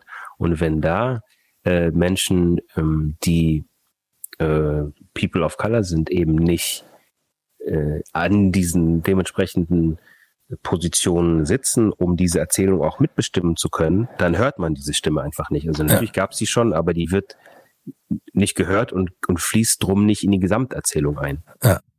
Das ist eben auch das Ding, wenn man, wenn man hier äh, sozialisiert wird, dass man ja auch äh, diese Repräsentation irgendwo braucht. Man, man muss sich sehen, um sich auch äh, eben gehört zu fühlen. So in, im, im Aufwachsen, ich habe nämlich vorher erzählt, dass meine Sozialisation ähm, halt in, in Bayern äh, recht, recht weiß war und ähm, meine schwarze Identität wirklich von US-amerikanischer Rapmusik absolut äh, beeinflusst war. Also ich hätte, ich hätte quasi keine gesunde Verbindung zu meiner Hautfarbe gehabt, äh, wenn ich nicht diese, diese Kultur gehabt hätte, weil, weil da die, die Leute über Thematiken gesprochen haben, die mich betroffen haben. Äh, alleinerziehende Mutter, Leben in einem in einem Apartment Building, so, also ne, in einem, in einem Hochhaus äh, ähm, und äh, äh, Polizei, Brutalität, Rassismus etc. Das waren alles Dinge, die, die mir geholfen haben, überhaupt ein, eine Identität zu entwickeln. Und das. Und, ja. selbst da muss man sich fragen, wie gesund äh, diese diese Identität und diese Geschichte gewesen ist, die wir von amerikanischer Rapmusik bekommen haben. Genau, weil das merke ich nämlich jetzt. Das merke ich jetzt in den, in den letzten Tagen und Wochen, bröselt nämlich mein, mein schwerst aufgebautes Ich und meine schwarze Identität, die bröckelt, weil die nämlich auch eine Geschichte ist, die ich von woanders übernommen habe und so versucht habe, irgendwie in mein Leben reinzubringen. Äh, ähm, und das, das, das ist perfekte, perfekte Punkt, um auch Sandrine mit äh, reinzuholen, weil ähm, Sandrine ist äh, Social Justice Coach auch am Social Justice Institut München. Du arbeitest auch am PI, am ähm, Pädagogischen ja. Institut und Zentrum für kommunale äh, für kommunales Bildungsmanagement von der Landeshauptstadt München. Und ähm, du hast ja auch, wir haben uns getroffen auf der auf der Demonstration in in München, der Black Lives Matter Demonstration. Mhm. Ähm, es war ein krasser Moment, es war wunderschön, so viele äh, schwarze Menschen zu sehen, auch in München, dass wir, das, also ich persönlich habe uns das erste Mal so gesehen wirklich wahrgenommen. Und ähm, da, da ist, da ist mir eben klar geworden, dass ähm, zum einen ist es wichtig, klar, äh, ähm, den, den Kampf gegen Rassismus weiterzutreiben, aber es ist auch unglaublich wichtig, auf uns zu schauen als, als Community, weil ich eben auch gerade merke oder gemerkt habe in den letzten Tagen und Wochen, wie, wie ich ähm, ein Identitätsproblem habe und äh, ähm, das, du machst auch Workshops zum Empowerment äh, ähm, merkst du das auch gerade in deinem Umfeld, dass, dass diese nicht Identitätskrisen, aber dass so Leute ihre schwarze Identität nochmal neu verhandeln? Ja, tatsächlich. Also das ist schon so, dass jetzt einfach viele Menschen darauf gestoßen werden, die sich vorher vielleicht nicht so mit dieser Intensität damit auseinandergesetzt hätten, jetzt das tun oder den Anlass nehmen und einfach auch in Austausch gehen. Auf der anderen Seite ähm, ist das, was jetzt verhandelt wird, natürlich nicht neu. Und was wir in unseren Workshops machen, ist so ein bisschen diese historische Kontinuität sichtbar zu machen, ja, dass das eine Geschichte hat und jede Diskriminierungsform eben ihre eigene Geschichte hat und Spezifika entwickelt hat. Und gleich, gleichzeitig ist uns eben auch wichtig, ähm, unsere Community zu stärken, für uns selbst zu stehen und eben Dinge zu tun, die andere nicht tun, weil wir nicht warten wollen. Ähm, also auch sozusagen unsere eigenen Räume zu schaffen, weil das ist ja eigentlich, was uns Kraft gibt und uns nährt, da in Austausch zu gehen und ja, uns auch zu vernetzen. Voll. Also weil die, die Vernetzung, das Zusammensein, der Austausch, der, der hilft, äh, finde ich, total mit, mit diesem, mit diesem, ja, mit diesem aufwühlenden Gefühl umzugehen. Ich weiß nicht, wie das bei dir ist, Tyron. Du bist auch wahnsinnig viel unterwegs. Ich sehe äh, Leute heute, du bist ganz viel in, in Interviews, du, du bist sowieso auch äh, ähm, ein, ein, ein, ein Speaker für, für die äh, Community bundesweit, äh, ähm, weil du einfach wahnsinnig sichtbar bist. Ähm, merkst du das auch in der Unterhaltung mit, mit äh, Brüdern und Schwestern, dass die äh, ähm, gerade ein neues Selbstverständnis entwickeln? Hm, das ist eine gute Frage. Ich glaube nicht, dass das, dass das Selbstverständnis von uns sich verändert weil, ähm, wie Sondrin eben schon gesagt hat, wir erzählen mhm. diese Geschichte ja schon sehr lange und die ist auch nicht neu. Was neu ist, ist ähm, die Art und Weise, wie das von der weißen Gesellschaft aufgenommen wird. Also wir hatten noch bis vor kurzem hatten wir den äh, Punkt, dass äh, die, die deutsche Gesellschaft der Meinung war, dass man nur rassistisch sein kann, wenn man auch ähm, die Intention hat, rassistisch zu sein. Mhm. Und ich habe das Gefühl, dass jetzt so langsam in der Mitte der Gesellschaft ankommt, warte mal, wenn wir in einem, in einem ähm, strukturell ähm, rassistischen System leben, dann kann ich durchaus auch rassistisch handeln, ohne dass ich's mhm. böse meine. Und ich glaube, das ist neu. Und ich glaube, dass dadurch, durch dieses langsam wachsende Verständnis von der Tragweite des Problems und dass wir alle Teil des Problems sind, also weiße Menschen und People of Color, ähm, dass dadurch vielleicht, ähm, oder das merke ich bei mir selber, ich äh, unsere Botschaft und unsere Geschichte auch mit ein bisschen mehr Selbstbewusstsein erzählen kann und dadurch in eine andere Position mhm. komme, weil ich das Gefühl habe, weiße Menschen fangen langsam an zu verstehen, ja. was ich seit 25 Jahren eigentlich versuche zu erzählen. Ja, also ich habe ich habe äh, schon auch, also ich habe das natürlich äh, äh, sehe ich auch, dass es so ein wie so ein äh, ähm, ein Vorhang, der geöffnet wird und man merkt so, ach krass, das, was ihr die ganze Zeit erzählt habt, scheint ja tatsächlich äh, wahr zu sein. Ähm, aber was ich auch sehe und empfinde und auch im Austausch gerade mit mit mit ähm, mit äh, deutsch sozialisierten äh, schwarzen Menschen, manche von denen, die auch mixed sind, so oder gerade von von Leuten, die mixed sind, dass ähm, dass man sich tatsächlich selbst nochmal anders wahrnimmt, weil man weil man äh, zum ersten Mal auch sich nicht mehr mit so einem Kompromiss äh, ähm, identifizieren muss. Ich weiß nicht, ob das jetzt, äh, ähm, ob ihr wisst, was ich meine. Also ich, ich, ich versuche schnell an einem Beispiel. Ich bin ja, ich bin als einziger äh, ähm, schwarzer Mensch auf dem Land in Bayern groß geworden, in einem kleinen Ort. Und äh, meine, meine Identität war immer ähm, meine Sozialisation in diesem Ort mit meinem äh, Freundeskreis, der zwar multikulturell war, von, von äh, ähm, Muslimen äh, aller möglicher Herkunft und äh, ähm, äh, weißen Menschen aller möglicher Herkunft so. Ähm, aber ich war eben der einzige Schwarze und meine Identität ist irgendwie zusammengesetzt aus all diesen Versatzstücken. Weil, äh, ähm, genau wie Sandrine gesagt hat, jede Diskriminierung ist sehr spezifisch und äh, ähm, wir als POCs erleben natürlich äh, Diskriminierung. Schwarze Menschen erleben, finde ich, nochmal eine, eine andere Form von, von, von Diskriminierung, nämlich auch von, von anderen äh, Menschen mit Migrationshintergrund, von anderen POCs.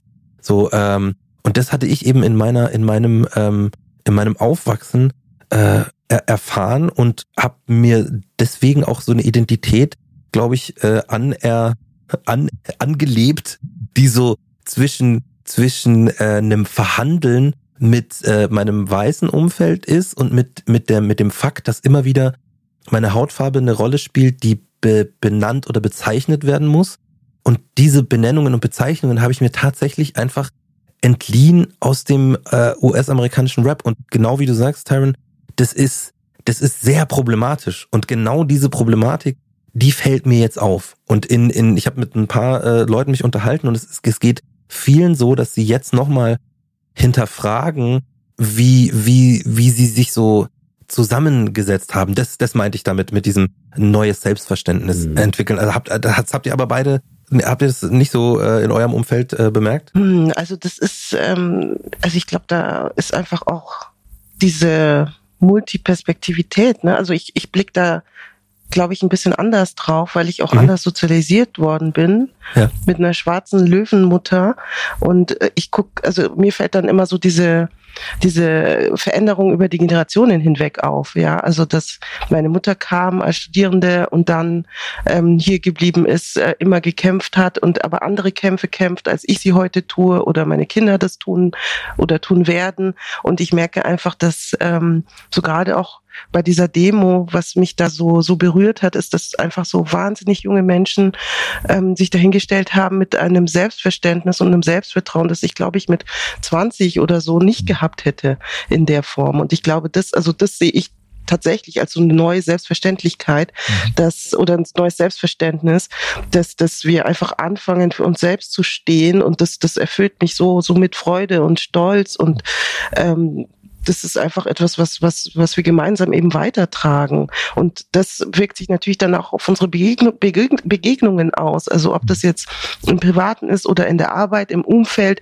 also in so eine entsprechende Haltung zu wachsen. Ähm, Mache ich jetzt irgendwie diesen, diesen Herkunftsdialog oder schenke ich mir das oder lasse ich dich stehen und du musst das aushalten? Also das sind, glaube ich, die, die Dinge, die sich so langsam aber sicher verändern. Das würde ich auch total äh, unterschreiben. Und genau genau das war zum Beispiel bei mir mit ein Punkt wegen dieser Neuverhandlung, dass ich gesehen habe, wie gesund, wie gesund diese, diese nächste Generation sich selbst wahrnimmt und sich selbst auch darstellen kann als schwarze Menschen in, in Deutschland. Und ich persönlich, ich, ich konnte das äh, ähm, in dem Alter definitiv nicht.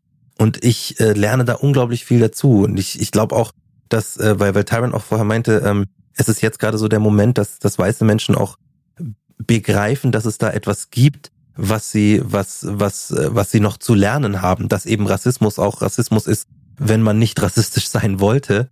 Und äh, ähm, ich, ich glaube, das ist jetzt so ein ganz wichtiger Moment auch, genau sowas zu machen, wo du, was du gesagt hast, Sandrine, mit ähm, gebe ich mir den Dialog oder nicht? Oder lasse ich die Leute stehen? Und die müssen das auch aushalten, weil ich zum Beispiel denke mir, ich werde tatsächlich viele Diskussionen werde ich nicht mehr führen mit, mit weißen Menschen, sondern werde sagen, hey, es ist, äh, erinnere dich, Juni 2020, äh, da waren wir alle, äh, waren wir alle in diesem, in diesem großen Diskurs und alle haben sehr gut äh, zugehört. Ähm, das, das lasse ich, das lasse ich dir von einem weißen Ally erklären. Oder Google einfach. Ja. So, also, Ja. Nee, ich finde es, ich finde es tatsächlich total äh, wichtig und, und, und gesund. Äh, Sorry, Taryn? Ja, ähm, also ich, ich, ich mache mir gerade Gedanken, während ich euch zuhöre und ich glaube, ich muss differenzieren zwischen meinen äh, privaten, persönlichen Kontakten, die ich habe. Da habe ich vielleicht diesen Luxus, auch mal eine Frage einfach stehen zu lassen. In, in, in meiner äh, öffentlichen Person, ne, als Schauspieler, als Produzent oder wenn ich Interviews gebe, habe ich ja fast nicht diesen Luxus, weil, also wenn ich es mir zur Aufgabe gemacht habe, diese Erzählung für Deutschland auch neu zu erfinden oder zu helfen, diese Erzählung neu zu erfinden, dann muss ich natürlich selbstverständlich, muss ich darüber sprechen, dass die Erde jetzt nicht mehr eine Scheibe ist, sondern dass die Erde plötzlich rund geworden ist. Voll. Ne? Also ich glaube, das ist, kommt ein bisschen darauf an, in welcher, in welchen Hut man gerade Voll. auf- Also ich finde aber auch, ich finde auch diese, äh, ich finde diese Erklärung, ähm, das hätte ich, äh, bei mir ging es tatsächlich vor allem um den privaten Bereich. Weil ich finde, diese Okay. Erklärung, wenn wir ähm, sowas erklären, äh, wie auch jetzt, dann ist es ja auch, dann ist es ja auch eben eine Arbeit, die wir verrichten. So, und da ist es dann, finde ich, auch ähm, absolut in Ordnung, sich diese Arbeit zu stellen, diese Arbeit zu tun. Aber im Privaten äh, ähm, habe ich früher auch immer das als, als Arbeit gesehen, mein Umfeld zu shapen und zu modellieren, dass quasi ich mir selber versuche, eben über Verhandlungen mit meinem weißen Umfeld eine, eine Art, eine Art relatively safe space zu schaffen. Und das werde ich eben nicht mehr tun. Ja. Da habe ich jetzt genügend Power, um zu sagen so, äh, nö. Okay. Da bin ich halt einfach früh ähm, an Orte gezogen, wo das wahrscheinlich weniger ähm, wichtig war als jetzt für dich, wo du gelebt hast. Also ich habe mir eigentlich relativ schnell schon nach der Schule ein Umfeld geschaffen, wo ich das den meisten Menschen einfach nicht erklären musste. das ist das ist halt gesund. Das ist wirklich gesund. Und ich habe mir, ich habe, äh, ich bin ja in, bin ja immer noch in Bayern so. Äh, ähm, und ich war Grüß Gott, Routinekontrolle. ja genau. Warum nur ich? Ja, also das äh, jetzt lassen Sie mal, jetzt sagen Sie mal das her da. Ähm, das, ich war in, äh, ich, ich bin ja mit mit mit Deichkind unterwegs und ich war ähm, jetzt ein paar Monate in Hamburg, als wir für die Tour geprobt haben. Großer Shoutout an an Porky Philipp und die ganze Gang. Ähm, und da habe ich, da habe ich erlebt, was der Unterschied ist von von rassistischen Erfahrungen, weil die Leute haben immer gesagt, ja, Mai, du bist auch in in, in Bayern und so, da ist das auch alles anders. Und ich habe mit mit schwarzen Menschen gesprochen, die in Köln gewohnt haben oder gelebt haben, in Berlin und die auch sagen, die haben genau dieselben Erfahrungen von Situationen gemacht, aber deren Umfeld war anders. Deren Umfeld hat die Erzählungen anders aufgenommen. Die, die hatten ein, ein, ein viel, viel unterstützenderes Umfeld, hatten ein, ein äh, ähm, auch gesellschaftlich, äh, teilweise, wie jetzt gerade in Hamburg, äh, wo, wo, wo auch gesellschaftlich der, der, ähm, das, das äh, Recht des Gedankengut ein, nicht äh, äh, so angenommen wird, wie jetzt zum Beispiel auf dem Land in, in Bayern. Ähm, und das, das habe ich da mit, mit Ende 30 das erste Mal erfahren, wie sich das anfühlt, wenn man in so einer, in so einer Stadt dann lebt. Und das ist schon, das macht wirklich, das macht bisschen leicht, leichter um die Schultern. Ähm, aber äh, ja, also das, das hat mir auch so eine, so einen zusätzlichen Blickwinkel gegeben. Aber Mike, ich bin immer noch in München und warte auf die nächste Routinekontrolle. Wie, äh, Sandrine, g- gerade wenn wir jetzt, wenn wir so Kontrollen äh, äh, ansprechen, so ähm, Racial Profiling ist, ist bei uns in Deutschland äh, ähm, genauso ein Problem wie in anderen europäischen Ländern. Ähm, wir als wir als äh, ähm, schwarze Menschen hier, wir, wir können uns ja, wir können uns schwer wehren gegen eine Kontrolle. So, wir können nur versuchen, ruhig zu bleiben und anzumerken, dass äh, das unter Umständen nicht in Ordnung ist oder können versuchen, die, die Situation zu assessen, indem sie, dass wir sagen, okay, wenn Sie mir kurz bitte den Grund erklären wollen, warum gerade ich. Ähm, aber dazu muss man eben auch die Kraft und die, die Ruhe haben. Und, und ihr macht ja auch so Workshops für Empowerment und, und äh, sich selber auch äh, zu stärken, das eigene Bild zu stärken. Ähm, habt ihr auch so, so ähm, wie soll ich sagen, nicht Konzepte, aber äh, möglichen Wege, wie man mit diesen Erfahrungen auch umgehen kann, wenn man eine rassistische Diskriminierung durch hat. Das sind ja alles so Traumata, ähm, wie man damit irgendwie, wie man das aufarbeiten kann? Ja, also klar kommen kommen diese Themen auch. Also äh, beim Empowerment geht es ja auch darum, ähm, einfach einen Raum zu schaffen, um diese Erfahrungen zu teilen ähm, und einfach zu merken, ich bin nicht damit allein, das vielleicht auch nochmal durchzuspielen. Also mein Awakening war, war bei Phoenix e.V. tatsächlich, als ich vor ein paar Jahren eben da mein erstes Empowerment-Training gemacht hatte. Und ich glaube, ich habe die Tränen meines Lebens geweint. Ähm, mhm. Und das war aber eben so, hatte so was äh, Kathartisches und ähm, Reinigendes und was dann irgendwie auch den, den Boden geebnet hat für alles, was, was ich danach getan habe. Ähm, und ich glaube, es geht einfach darum, auch, auch zu verstehen, dass wir mit dieser Erfahrung nicht alleine sind, aber dass wir eben auch sehr viel mehr sind als, als diese Diskriminierung, als diesen Schmerz, als mhm. diese rassistische Praktik, der wir unterlegen sind in dem Moment.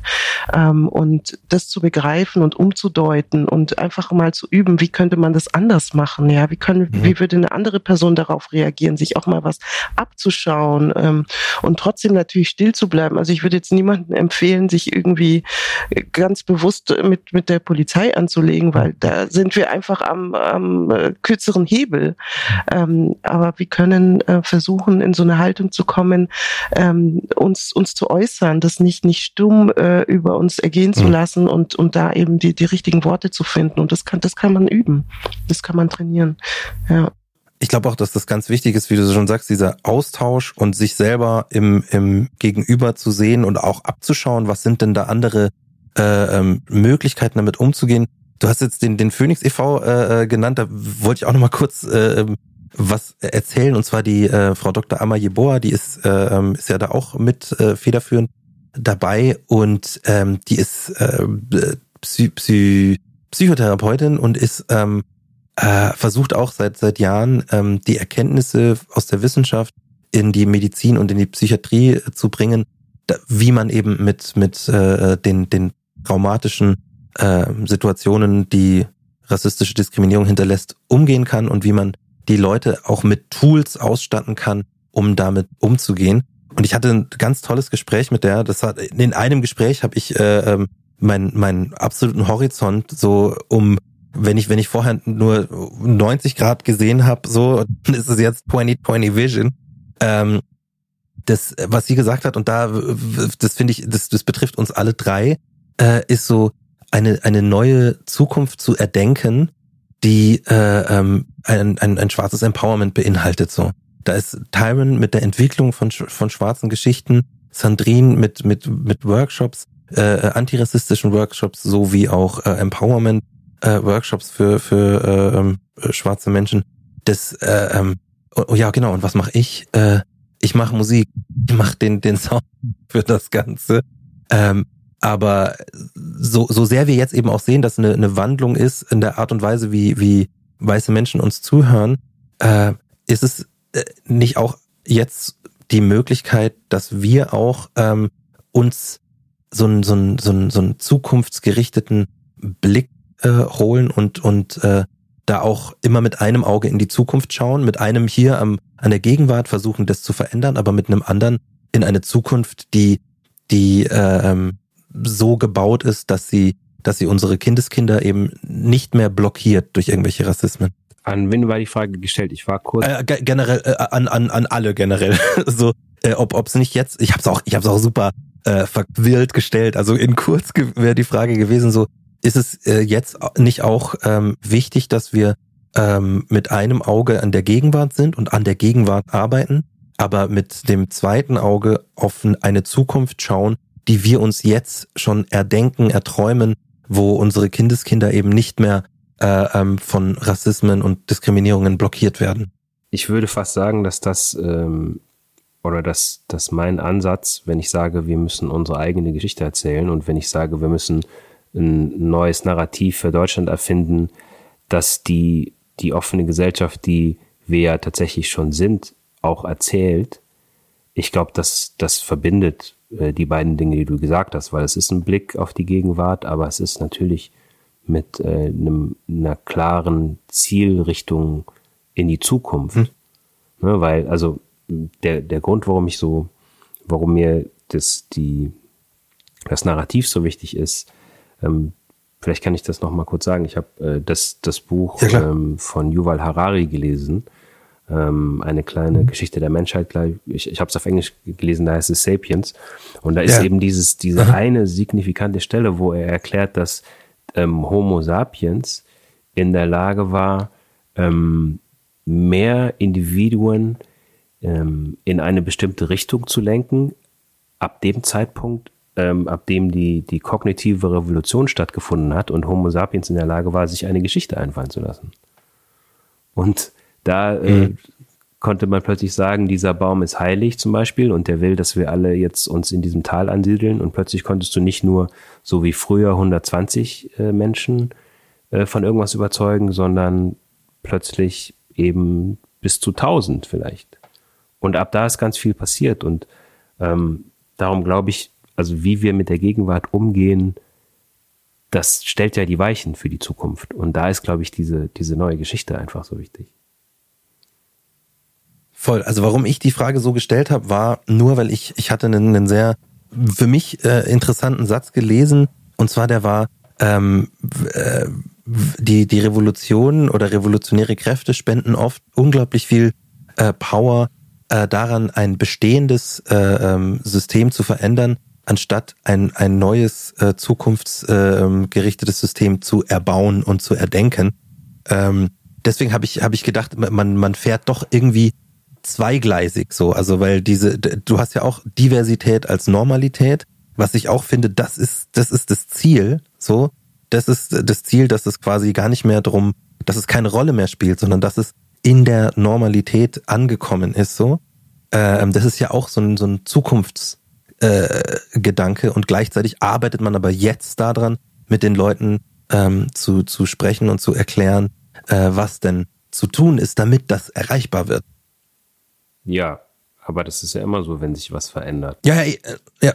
Vielleicht sage ich auch noch ähm, zwei Sätze dazu. Ja, klar. Bitte, ich, gerne. Ähm, also ich denke, dass das, also bei mir ist das eigentlich eine der Hauptmotivationen, also eine Setzung zu machen, weil im Grunde genommen sind wir drei, wie wir jetzt sprechen, alle in Positionen, die sozusagen nicht denkbar sind in dem System und in den Strukturen, in denen wir leben. Das heißt, schon allein durch die Arbeit und das Auftreten, das wir machen, machen wir eine Setzung. Und das hat, es hat immer sozusagen eine zukunftsorientierte Richtung. Also mhm. es geht ja darum, sozusagen die Strukturen zu verändern, ins Gespräch Gespräch zu gehen. Und ich finde, wenn ich jetzt nochmal zurückkomme auf, auf die vorhergestellte Frage äh, mit dem Herkunftsdialog und mhm. wann erkläre ich und so, ich finde auch da, genau in dieser Funktion können wir eben auch ähm, sagen, äh, ja, ich gebe das Interview, aber unter bestimmten Voraussetzungen oder wie ist Ihr Team aufgestellt oder so weiter. Also ich glaube, es, äh, wir können auch da einen Schritt weitergehen und eben sozusagen nicht immer ähm, liefern, liefern, liefern, sondern eben auch sagen, klar, ähm, ich habe da was, zu, da, was dazu zu sagen und beizutragen, aber ich gucke mir das auch vielleicht kritisch an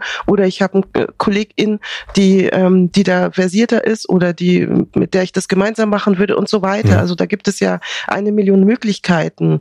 Aber ich glaube, dass es eben auch darum geht, ähm, in der täglichen Arbeit, in der Haltung auch Realitäten zu schaffen, Sichtbarkeiten zu schaffen. Ähm, wenn ich drüber nachdenke, also ich, letztes Jahr habe ich ähm, in einem Gymnasium, fünfte Klassen, habe ich mit meiner Partnerin Bettiel, haben wir ähm, eben Workshops gegeben für SchülerInnen mhm. und für die war das einfach nur krass, dass da zwei schwarze Frauen stehen. So. Also das war also schon allein diese Tatsache, dass zwei schwarze Frauen in diesem Kontext, das war im Schullandheim, ähm, so und ihr verdient Geld damit und wie toll und so, ähm, ne, also so dieses Empowerment auch auf einer ganz anderen Ebene, so, mhm. dass wir einfach da sind, ins Gespräch kommen, zuhören, ihnen ähm, Stärke geben und sagen, hey, ja, ihr könnt das auch schaffen, ihr könnt alles schaffen. Glaubt nicht an das System, sondern wir kämpfen gemeinsam daran, gleichzeitig an unterschiedlichen Stellen und Ecken und Enden. Absolut. Ich würde da gerne anknüpfen mit meiner Tätigkeit als Schauspieler und Filmproduzent. Wir arbeiten halt jetzt an äh, Stoffen, wo Diversität tatsächlich Normalität ist. Wo es auch gar nicht mehr, also der, der Status quo jetzt auch gar nicht mehr so thematisiert wird, wie das in der Vergangenheit der Fall war. Oder auch bei der Auswahl der Schauspielrollen kann man ja auch einfach jetzt sagen, nee, das möchte ich nicht spielen aus dem und dem Grund. Äh, ruft mich doch bitte an, wenn ihr eine Rolle habt, wo ich einen ganz normalen äh, Menschen spielen darf und nicht der Stein des Anstoßes sein muss. Und ich merke auch, dass da aus meiner Branche zumindestens eine ganze Menge äh, Feedback kommt und eine ganze Menge Bereitschaft auch da ist. Ich habe allein in den letzten Tagen mit der Filmförderung Schleswig-Holstein gesprochen, die an so einer Checklist arbeiten, die es eben den, den, äh, den Filmemachern einfacher macht, das auch zu verstehen ich habe mit der ähm, erfolgreichsten Casterin hier in Deutschland, mit Simone Bär, da war ich gestern zum Gespräch, weil die gesagt hat, ah, was müssen wir anders machen, was können wir anders machen. Ich habe mich mit Spielkind getroffen, mit einer sehr erfolgreichen Schauspielagentur, meine Agentur, Fitz und Skogel, und ähm, die sind da tatsächlich aufgewacht und sehen, dass sie auch was machen können. Und ich spüre, wie jetzt gerade durch diese Debatte tatsächlich so ein, ein Ruck durch die Nation geht und wo sich auch strukturell gerade was ändert oder wo zumindest viele Menschen bereit sind, diese Strukturen zu ändern. Also ich glaube, wir sind jetzt schon sehr viel weiter als vor drei Wochen.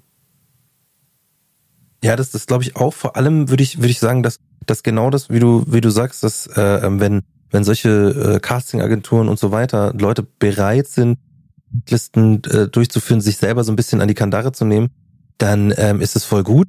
Gleichzeitig sind es ja auch ähm, immer noch die, ich sag mal, in Entscheiderpositionen oft eben weiße Menschen, die dann diese Checklisten äh, bearbeiten.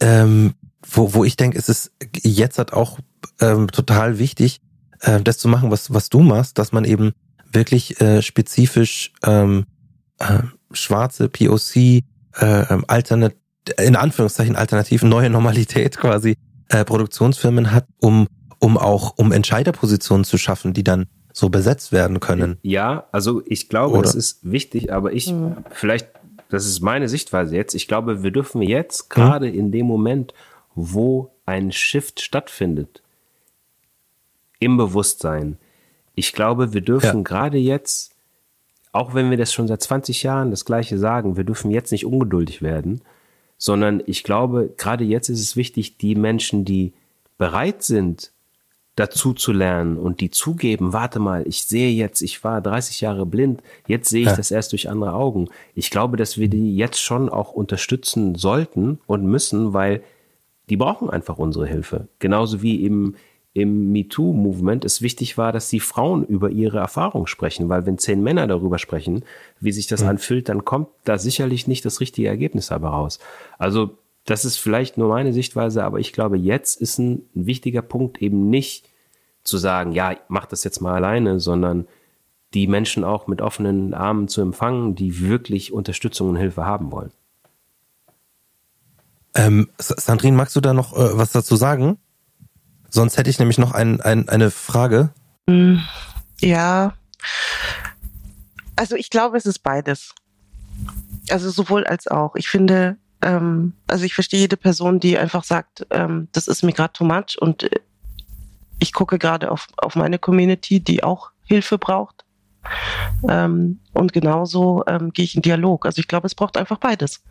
So, und ähm, mhm. nur dann können wir auch gemeinsam, weil die einen können ja nicht ohne die anderen. Das geht ja nur gemeinsam. So.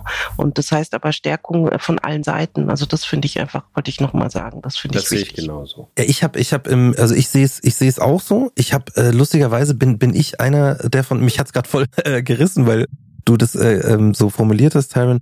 Dieses, äh, man darf jetzt nicht ungeduldig werden. Und ich bin tatsächlich, ich habe mich voll ertappt gefühlt, weil ich war so, ich bin mega ungeduldig. Ich bin voll so, dass ich sag so, ich auch. Jetzt ich auch. endlich so, weißt du, man so denkt, jetzt müsst ihr es doch geschnallt haben. Und ich hatte, ich hatte so ein Gespräch mit einem, mit einem, äh, mit einem äh, sehr guten Freund von mir, der und wir haben einen, einen gemeinsamen äh, Kumpel, der, der, ähm, der jetzt auch eben gerade, äh, äh, wie soll ich sagen, der gerade diese, diese, diese ähm, Mentalität hat, äh, wer jetzt nicht mit mir ist, ist gegen mich. So. Und ich kann das total verstehen. Ich kann das verstehen nach, nach dem Aufwachsen hier, nach dem immer wieder sich erklären müssen, nach dem Kleinreden von rassistischen Erfahrungen, dass es Leute gibt, die sagen so, hey, ich habe jetzt keinen Bock mehr, äh, ähm, äh, da noch eben länger zu warten.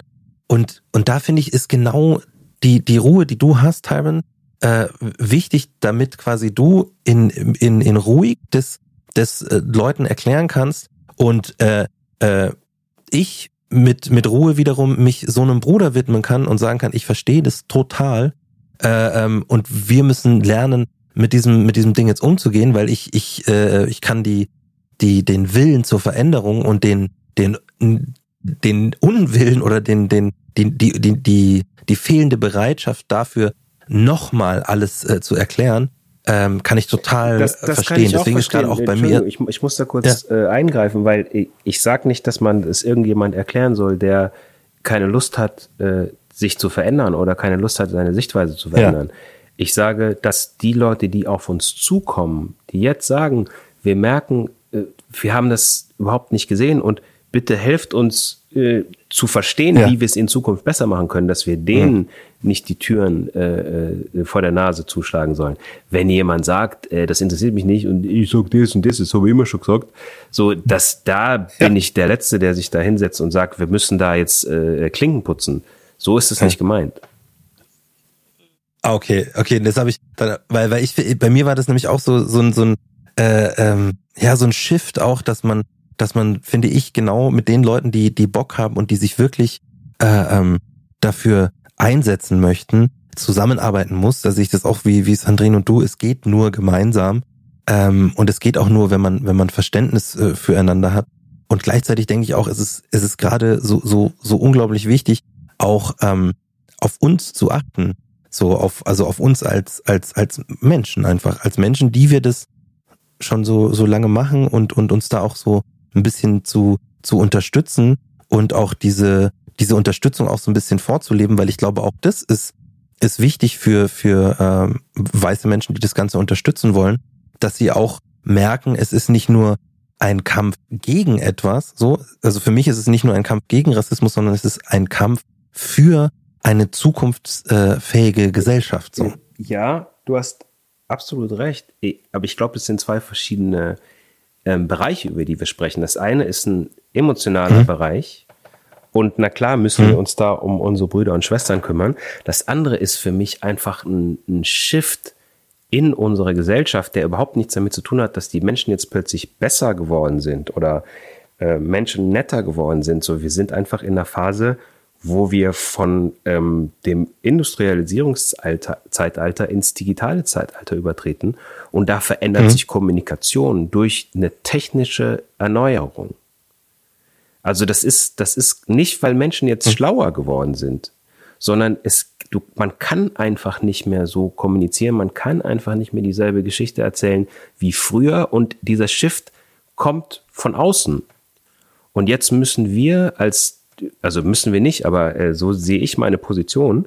Ähm, ich habe das Gefühl, dass es jetzt Change Agents geben muss, die diese, diesen Wandel dieser neuen notwendigen Erzählung oder sagen wir mal dieses neuen Betriebssystem, die den auch erklären. Und ich glaube, das können Menschen, die äh, diese Erfahrung auch schon gemacht haben, teilweise besser als jemand, der im wahrsten Sinne des Wortes äh, blauäugig durch die Gegend gelaufen ist. Mhm. Ja, absolut. Also absolut. Ähm, ich, ich würde auch äh, sagen, dass so diese, ähm, diese, wie du sagst, so diese Neuerung und, und durch die, durch die neuen Kommunikationswege wächst die ganze Welt so ein bisschen zusammen. Ähm, und es macht auch keinen Sinn mehr, äh, so zu denken wie früher. Also diese Geschichten machen keinen, keinen Sinn mehr. Sie, sie genau. tragen nicht mehr. Und ich, ich habe das immer versucht so zu beschreiben, ähm, weil deswegen sage ich auch, wir kämpfen für etwas, äh, für eine zukunftsorientierte Gesellschaft, weil ich den, den Eindruck habe, dass es gerade so ist mit, mit ähm, äh, dem Ende der monokulturellen Gesellschaft, dass quasi eben Diversität als Normalität beziehungsweise ein, äh, äh, ein Kulturpluralismus, der als ganzen, eben als ganz normal äh, empfunden wird, das ist die Zukunft. Und ähm, gleichzeitig empfinde ich, dass Leute halt Angst vor dieser, vor dieser Zukunft haben Und es wirkt für mich ein bisschen so, wie damals, als das Telefon gekommen ist, wo die Leute gesagt haben, nein, niemals so ein Gerät in meinem Haus. Die Leute werden nicht mehr miteinander sprechen. Nein, auf gar keinen Fall.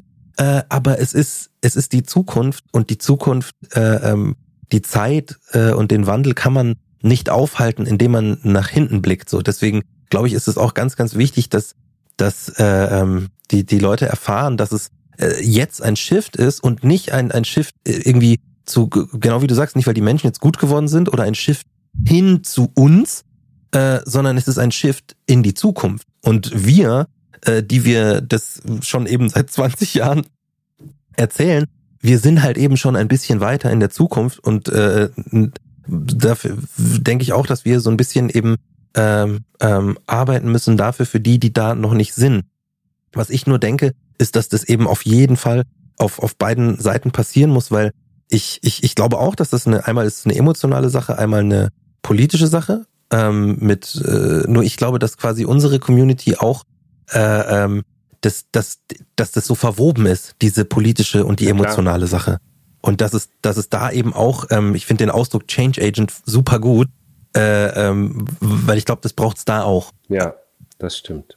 Ja, aber damit, aber damit macht es das, also für mich ist das tatsächlich eine, ähm, also es gibt ja dann die individuelle Ebene, die institutionelle Ebene und die strukturelle mhm. Ebene und alles zusammen macht ja nicht die Struktur aus. Mhm. Und wenn ich jetzt meine Schwester oder meinen Bruder irgendwie unterstütze, dann hat das natürlich eine emotionale Komponente, aber es ist Ausdruck der Strukturen. Also es mhm. ist ein strukturelles Problem. Und von dem her kann man da natürlich ähm, Change Agents, Agents ansetzen und es gibt ja einfach wahnsinnig viele Menschen, die das auch tun, aus Leidenschaft, aus politischen Haltung, ähm, aus un unterschiedlichen Motivationen. Aber wenn wir sozusagen uns nur auf die, also oder wir können uns auch nicht nur auf die ähm, die Kommunikationsformen verlassen. Ich finde eben auch, dass wir gleichzeitig an diese Strukturen gucken, äh, kommen mhm. müssen. Und äh, das heißt Bildungskontext, Gesundheitskontext und so weiter, dass, dass da sich eben grundlegende Veränderungen ähm, auch manifestieren. Weil sonst haben wir ja jetzt dieses Augenmerk in Anführungszeichen, das wieder verschwindet. Absolut. Ich mhm. hatte letzte Woche ähm, ein Treffen mit äh, Vertretern von, von der ISD, äh, mit Vertretern von ähm, Each One Teach One, äh, Black Lives Matter Berlin war dabei, äh, die Menschen, die äh, die große Demonstration äh, am Alexanderplatz gemacht haben. Und wir ähm, haben uns einfach getroffen, um mal zu schauen, was sind denn die gemeinsamen Nenner, die wir haben, was sind die gemeinsamen Forderungen. Äh, und dabei kam raus, dass wir auf der einen Seite ganz klar, wenn wir gefragt werden, äh, darauf hinweisen, dass es nicht um äh, nur individuelle Erfahrungen geht, sondern dass das alles auch ein, ein strukturelles und ein institutionelles Problem ist. Und wir haben uns darauf geeinigt, dass es eben auch für die verschiedenen Bereiche Spezialisten gibt. Und dass man, wenn man eine mhm. Frage gestellt bekommt, ähm, die man vielleicht selbst nicht so gut beantworten kann, dass man durchaus auf Spezialisten verweisen darf, die sich dann eben vielleicht, was den politischen Kontext an, angeht, äh, äh, besser auskennen oder die sich vielleicht, was den psychologischen Kontext angeht, besser auskennen oder eben was äh, jetzt Kommunikation oder Medien angeht. Das war so ein Learning oder ein Ding, worauf wir uns geeinigt haben, dass wir uns einfach besser vernetzen und sagen, zu dem Thema frag mal lieber die, weil die machen das seit 20 Jahren. Ja. Hm, das ist klasse. Voll. Ich, ich finde auch genau das ist genau das, was du gesagt hast und was eigentlich äh, äh ihr beide auch gesagt haben, ist der der Grund, warum es so wichtig ist, in so äh, Diskussionen, wenn es auch so, so äh, Roundtables gibt oder Podiumsdiskussionen, dass mehrere schwarze Stimmen zu Wort kommen, weil wir eben äh, alle unterschiedlich äh, äh, einen unterschiedlichen Fokus haben.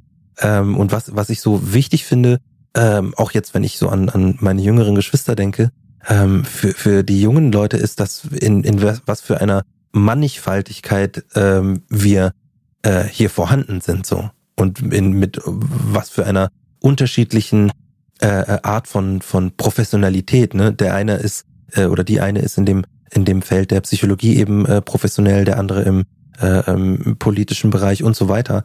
Und das ist so wichtig, finde ich, das ähm, zu sehen und und und äh, sichtbar zu machen. Deswegen finde ich auch Vernetzung ist ist the the absolute goal in in the midst of this. Und du hast zu Recht, wie absurd eigentlich. Stell dir vor, ähm, man würde einen weißen Menschen in einer Talkshow äh, sitzen sehen und der ist dann Exper soll Experte sein für alles, was mit weißen Menschen zu tun hat. Das ist ja total absurd. ja, es wäre ja. Hey, es wäre auch genauso absurd, wenn, wenn äh, äh eine Talkshow mit, mit also ne, im, im deutschen Fernsehen sagen würde, ah nee, jetzt haben wir schon, jetzt haben wir schon zwei weiße Menschen, das, das, das geht nicht, das ist sonst zu viel. Wir Genau. brauchen, so, das gibt's ja auch nicht so, ne? Ähm, ich hätte, ich hätte es so, so gut gefunden, wenn, wenn äh, der, der, der, mein, mein Vorschlag bei, bei Lanz äh, gelandet wäre, äh, dass man so einen wirklichen Roundtable von, von schwarzen Menschen macht. Ähm, aber Das das, hat leider noch. nicht geklappt. Wo ist Lanz beim ZDF? Oh, Äh, ich, Äh, ja. ich, Ja. Lass uns das nochmal aufgreifen. Das ist eine gute Idee. Wir machen das. Ja, mega. Mega. Finde ich, finde ich echt äh, gut. Das finde ich sehr, sehr gut. schön. Ey, äh, ähm, ich, ich fand's, ich fand's mega geil. Ich finde, wir haben so ein, so ein, so ein, so ein grad so einen, so einen coolen äh, äh, Abschluss gefunden mit diesem so, hey, es geht, äh, man, man muss so äh, strukturell Veränderungen anstoßen, man muss sich vernetzen. Ähm, ich, vielleicht, vielleicht wäre es cool am, am Ende noch so ähm, die, die eigenen Wünsche für die, für die, für die Zukunft, was man sich so von, von, von der jetzigen, von diesem jetzigen Shift äh, äh, erhofft auf professioneller, also auf Arbeitsebene und auf persönlicher Ebene vielleicht? Wäre das cool für euch? Ja. Puh, Oder? so viele Wünsche, Zu- oh zu- Gott. Fang du doch, vielleicht fang, fang du mal an, Mr. Reckless, und dann Okay. überlegen wir so lange und dann, Okay. und dann sagen wir, was wir, was wir uns wünschen. Ihr könnt, ihr könnt auch Das finde ich dann sagen gut, so, danke. das, was er sagt, könnt ihr auch sagen. ähm, okay, also ich, wenn, wenn, wenn ich mir alles so, so anschaue und auch so, so ansehe, wie, wie mich das alles so aufgewühlt hat und, und, und äh, reingezogen hat in, in äh, ähm, diese ganzen, äh, ja, wie, ich fange nochmal an. Also ich, ich persönlich, ich wünsche mir für, für die, für die Zukunft, mittelfristig und, und langfristig, dass ähm, die Geschichte tatsächlich auch umgeschrieben wird in der Retrospektive. Dass meine Tochter, wenn sie in der Schule ist, äh, über die Kolonialgeschichte Deutschlands äh, lernt und dass, dass es ein bisschen ein, ein äh, Shift gibt, auch über die Art und Weise Geschichte zu vermitteln. Weil nämlich auch, wie die Welt zusammen äh, so äh, rutscht auch die Notwendigkeit zusammen, andere Kulturen zu verstehen. Und so fi- finde ich es auch wichtig, dass in, in der Schule und in der Bildung diese anderen Kulturen ähm, noch mehr behandelt werden, ein wenig tiefer, nicht nur so ein Fokus auf die, auf die eigene Kultur ähm, oder auf die eigene Kultur, auf die Kultur dieses Breitengrades so. Und ähm, ich, ich erhoffe mir dadurch auch so eine, eine Generation, die, die aufwächst äh, in einem Verständnis, was, was, äh, was diese Kolonialismus zum Beispiel an nachhaltiger äh, Entwicklungssperre für viele Länder bedeutet hat so und die die diese diese diesen Shift von Reichtum innerhalb der Welt von nördlicher und südlicher Halbkugel äh, absolut gut trennen können von von Vorurteilen, die immer noch herumwabern, sondern ganz klar wissen, äh, ähm, wo wo das herkommt. Also ich eigentlich äh, erhoffe ich und wünsche ich mir auf struktureller Ebene eine Generation mit mit sehr differenziertem Blick und äh, in einer sehr äh, in einer Welt full of diversity. Rein, rein, rein persönlich äh, wünsche ich mir, dass ähm, dass ich meiner Tochter meine Erlebnisse irgendwann mal erzählen kann, wenn sie vielleicht so keine Ahnung, also hoffentlich, wenn sie so 18 ist und es wirkt so wie wenn wenn der Opa aus dem Krieg erzählt, dass sie so sagt so kann ich mir ja gar nicht vorstellen. Wirklich? Was hat die Polizei gemacht? Unglaublich. Also das ist so ein bisschen äh, die Hoffnung. Aber ich glaube nicht, dass es, also jetzt realistisch glaube ich, dass es erst so sein wird, wenn, dass es meine Tochter ihren Kindern erzählen wird. So. Das glaube ich nicht. Hm. Ja. Meinst du, dass früher ist? Ich glaube, es kann gar nicht ähm, so lange dauern, weil ähm, wir ja jetzt, also politisch und humanitär war das ja schon immer notwendig. Aber jetzt, was neu Ja. dazukommt, ist, es gibt jetzt einen, einen wirtschaftlichen Faktor, warum sich das verändern wird. Einfach weil die Zahlenverhältnisse anders sind durch den demografischen Wandel in Deutschland, wo 25 Prozent Migrationsgeschichte haben Und dadurch, dass ja. die Welt eben vernetzt ist und da die Zahlenverhältnisse ja ganz anders sind. Und darum glaube ja. ich nicht, dass das äh, die dein Enkelkind erst sagen wird, sondern ich glaube, dass dadurch, dass Veränderungen jetzt ähm, exponentiell äh, vor sich gehen, ähm, glaube ich, dass das sehr viel schneller gehen wird. Das, ey, das ist äh, Hoffnung stirbt zuletzt. Ich, ich, ich, äh, ich hoffe auch, dass es, äh, dass es Das ist das geht. Zielbild, was äh, wir uns äh, setzen müssen. Ja. Was sind, was sind eure Wünsche? Habt ihr schon einen erfüllt? das, äh, das ist, äh, also das ist tatsächlich, also wenn ich jetzt überlege, welche Talkrunden es gab und immer eine schwarze Person, das reicht mir nicht. Ähm, ich finde, das, was du gesagt hast, David, da kann ich total mitgehen. Ähm, ich würde da vielleicht noch ergänzen, einfach, dass ähm, ja auch Rassismus und Diskriminierungskritik ein Thema ist, dass das einen Raum hat. Mhm. Ähm, weil klar, ähm, die Zahlen sprechen für sich. Aber mhm. wir müssen eben auch ähm, ja dahin kommen, dass wirklich gesamtgesellschaftlich anerkannt wird, dass wir in äh, rassistischen und diskriminierenden Strukturen arbeiten und leben und lernen. Und ähm, wenn wir uns damit nicht auseinandersetzen, dann drehen wir uns wieder im Kreis von dem her wünsche ich mir, dass, dass da auch als Teil des Curriculums in, in der Schule und wenn ich jetzt sage ganz persönlich, ähm, ja, ich wünsche mir einfach ein schwarzes Zentrum, wo wir Antidiskriminierungsarbeit machen können, Safe Space Veranstaltungen machen können, uns vernetzen können, austauschen können, zusammenkommen können, künstlerisch unterwegs sein können. Das, das fehlt mir in unserer Stadt. Mhm. Ja, das ist, glaube ich, in, in anderen Städten ein viel kleineres Problem als jetzt bei uns in, in, in München oder generell in Bayern. Hm.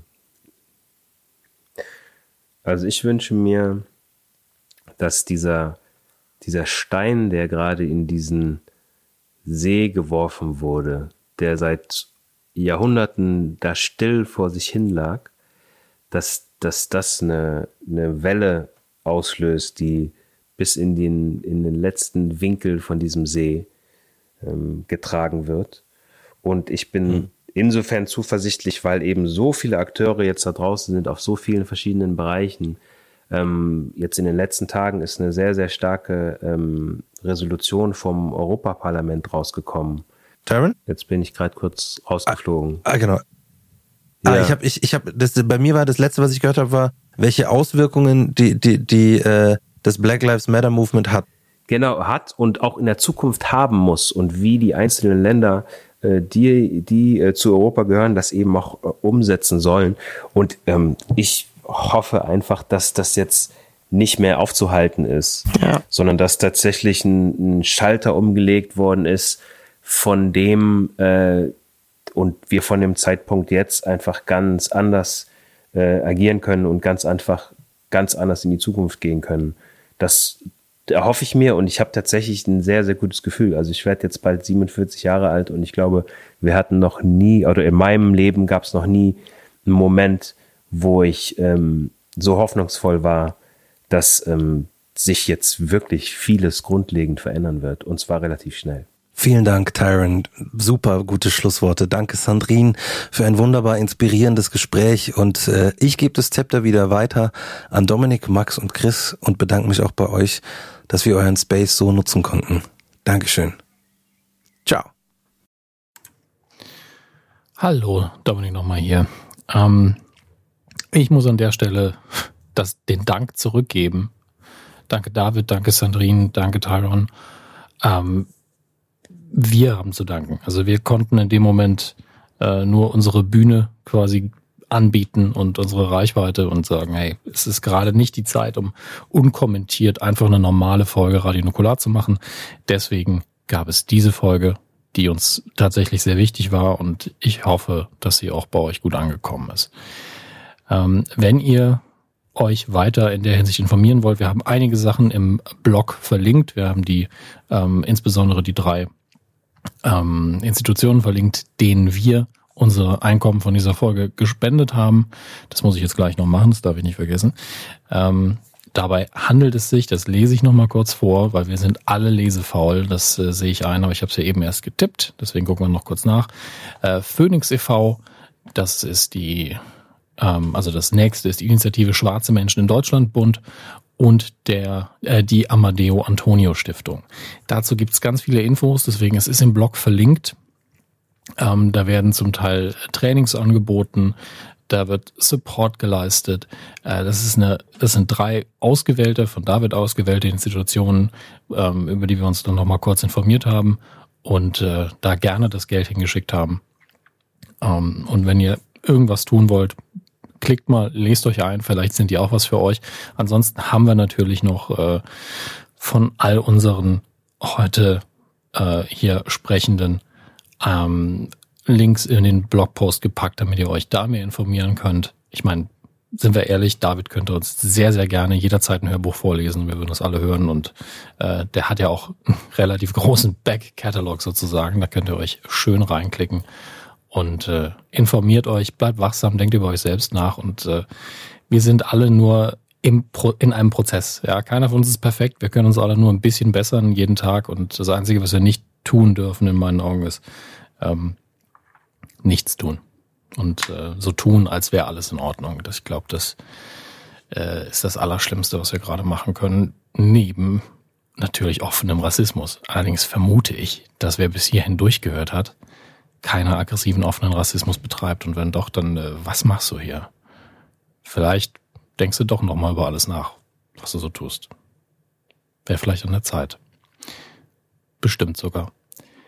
An der Stelle nochmal ein Hinweis auf ein Interview, das jetzt sehr bald kommen wird bei der Medienkuh, allerdings zu, ähm, mit Aurel Merz. Da ist mein Redeanteil ein bisschen höher. Ähm, aber auch dort geht es um Black Lives Matter. Dort geht es um die Erfahrungen, die Aurel Merz gemacht hat und wie er Rassismus ähm, im Mediengeschehen als Comedian, als Moderator wahrnimmt. Ich habe hier einen ganz kurzen Ausschnitt von dem ganzen Ding. Ähm, das ist nicht stellvertretend für den ganzen Rest, weil es geht da explizit um eine Sache, ähm, die dann nur ein kleines Detail ist, aber nur damit ihr einen Eindruck von der Dynamik des Gesprächs bekommt und äh, da würde ich mich drauf freuen, wenn ihr dem Ganzen eine Chance gibt. Es ist sehr, sehr wichtig. Ähm, ich bin ja auch eine extrem linke Socke tatsächlich, aber ich bin gleichzeitig so ein, so ein friedliebender Mensch. Deswegen, wenn ich, wenn ich die Bilder sehe von, ähm, wir, wir werfen jetzt die Statuen von Sklaventreibern in den Fluss, bin ich so, ja, ihr habt absolut recht. Und wenn dann die Leute kommen, die sagen, ja, das ist aber Geschichte und so, ja, dann hätten, hättet ihr es vielleicht vor 50 Jahren in ein Museum stellen müssen mit dem entsprechenden Kontext drumherum, wo dann dabei steht, dass das vielleicht nicht die beste Person auf Erden war. Ähm, und jetzt habt ihr eben das Problem, dass die Leute genug haben und schmeißen die in den Fluss. Ich meine, in so. den USA USA, das ist ja auch wirklich grotesk. Also von, ja. Entschuldigung, aber was, von was für Leuten da Statuen rumstehen. Mhm. Und schwarze Menschen müssen dann äh, jeden Morgen auf dem Weg zur Arbeit, auf ihrem, zu ihrem unterbezahlten Job, äh, an der Statue von einem Menschen vorbeilaufen, der, der irgendwie sie in Schiffen aus Afrika geholt hat und dann versklavt hat. Also ich meine, ist das wirklich notwendig? Also, wenn da der Impuls dann nicht selber von den Leuten kommt, hey, ja. take them down. Das geht die nächsten Tage online. Da könnt ihr euch dann reinklicken, wenn es da ist. Das werde ich auch nochmal auf Twitter und Co. verlinken. Und äh, vielen Dank an alle, die sich das hier angehört haben und die hoffentlich was daraus mitnehmen können. Mir ging's so, ich habe das Ganze ja geschnitten und äh, habe sehr, sehr viel gelernt und äh, bin froh, dass wir das gemacht haben. Bis bald. Nukula! Wir bedanken uns für die Zusammenarbeit mit unseren Freunden von GoDaddy, die uns ihre volle Unterstützung zusichern und euch helfen, eure Ideen als Website umzusetzen. Checkt einfach godaddy.de. Dort findet ihr alle Tools, die ihr benötigt, um digital durchzustarten.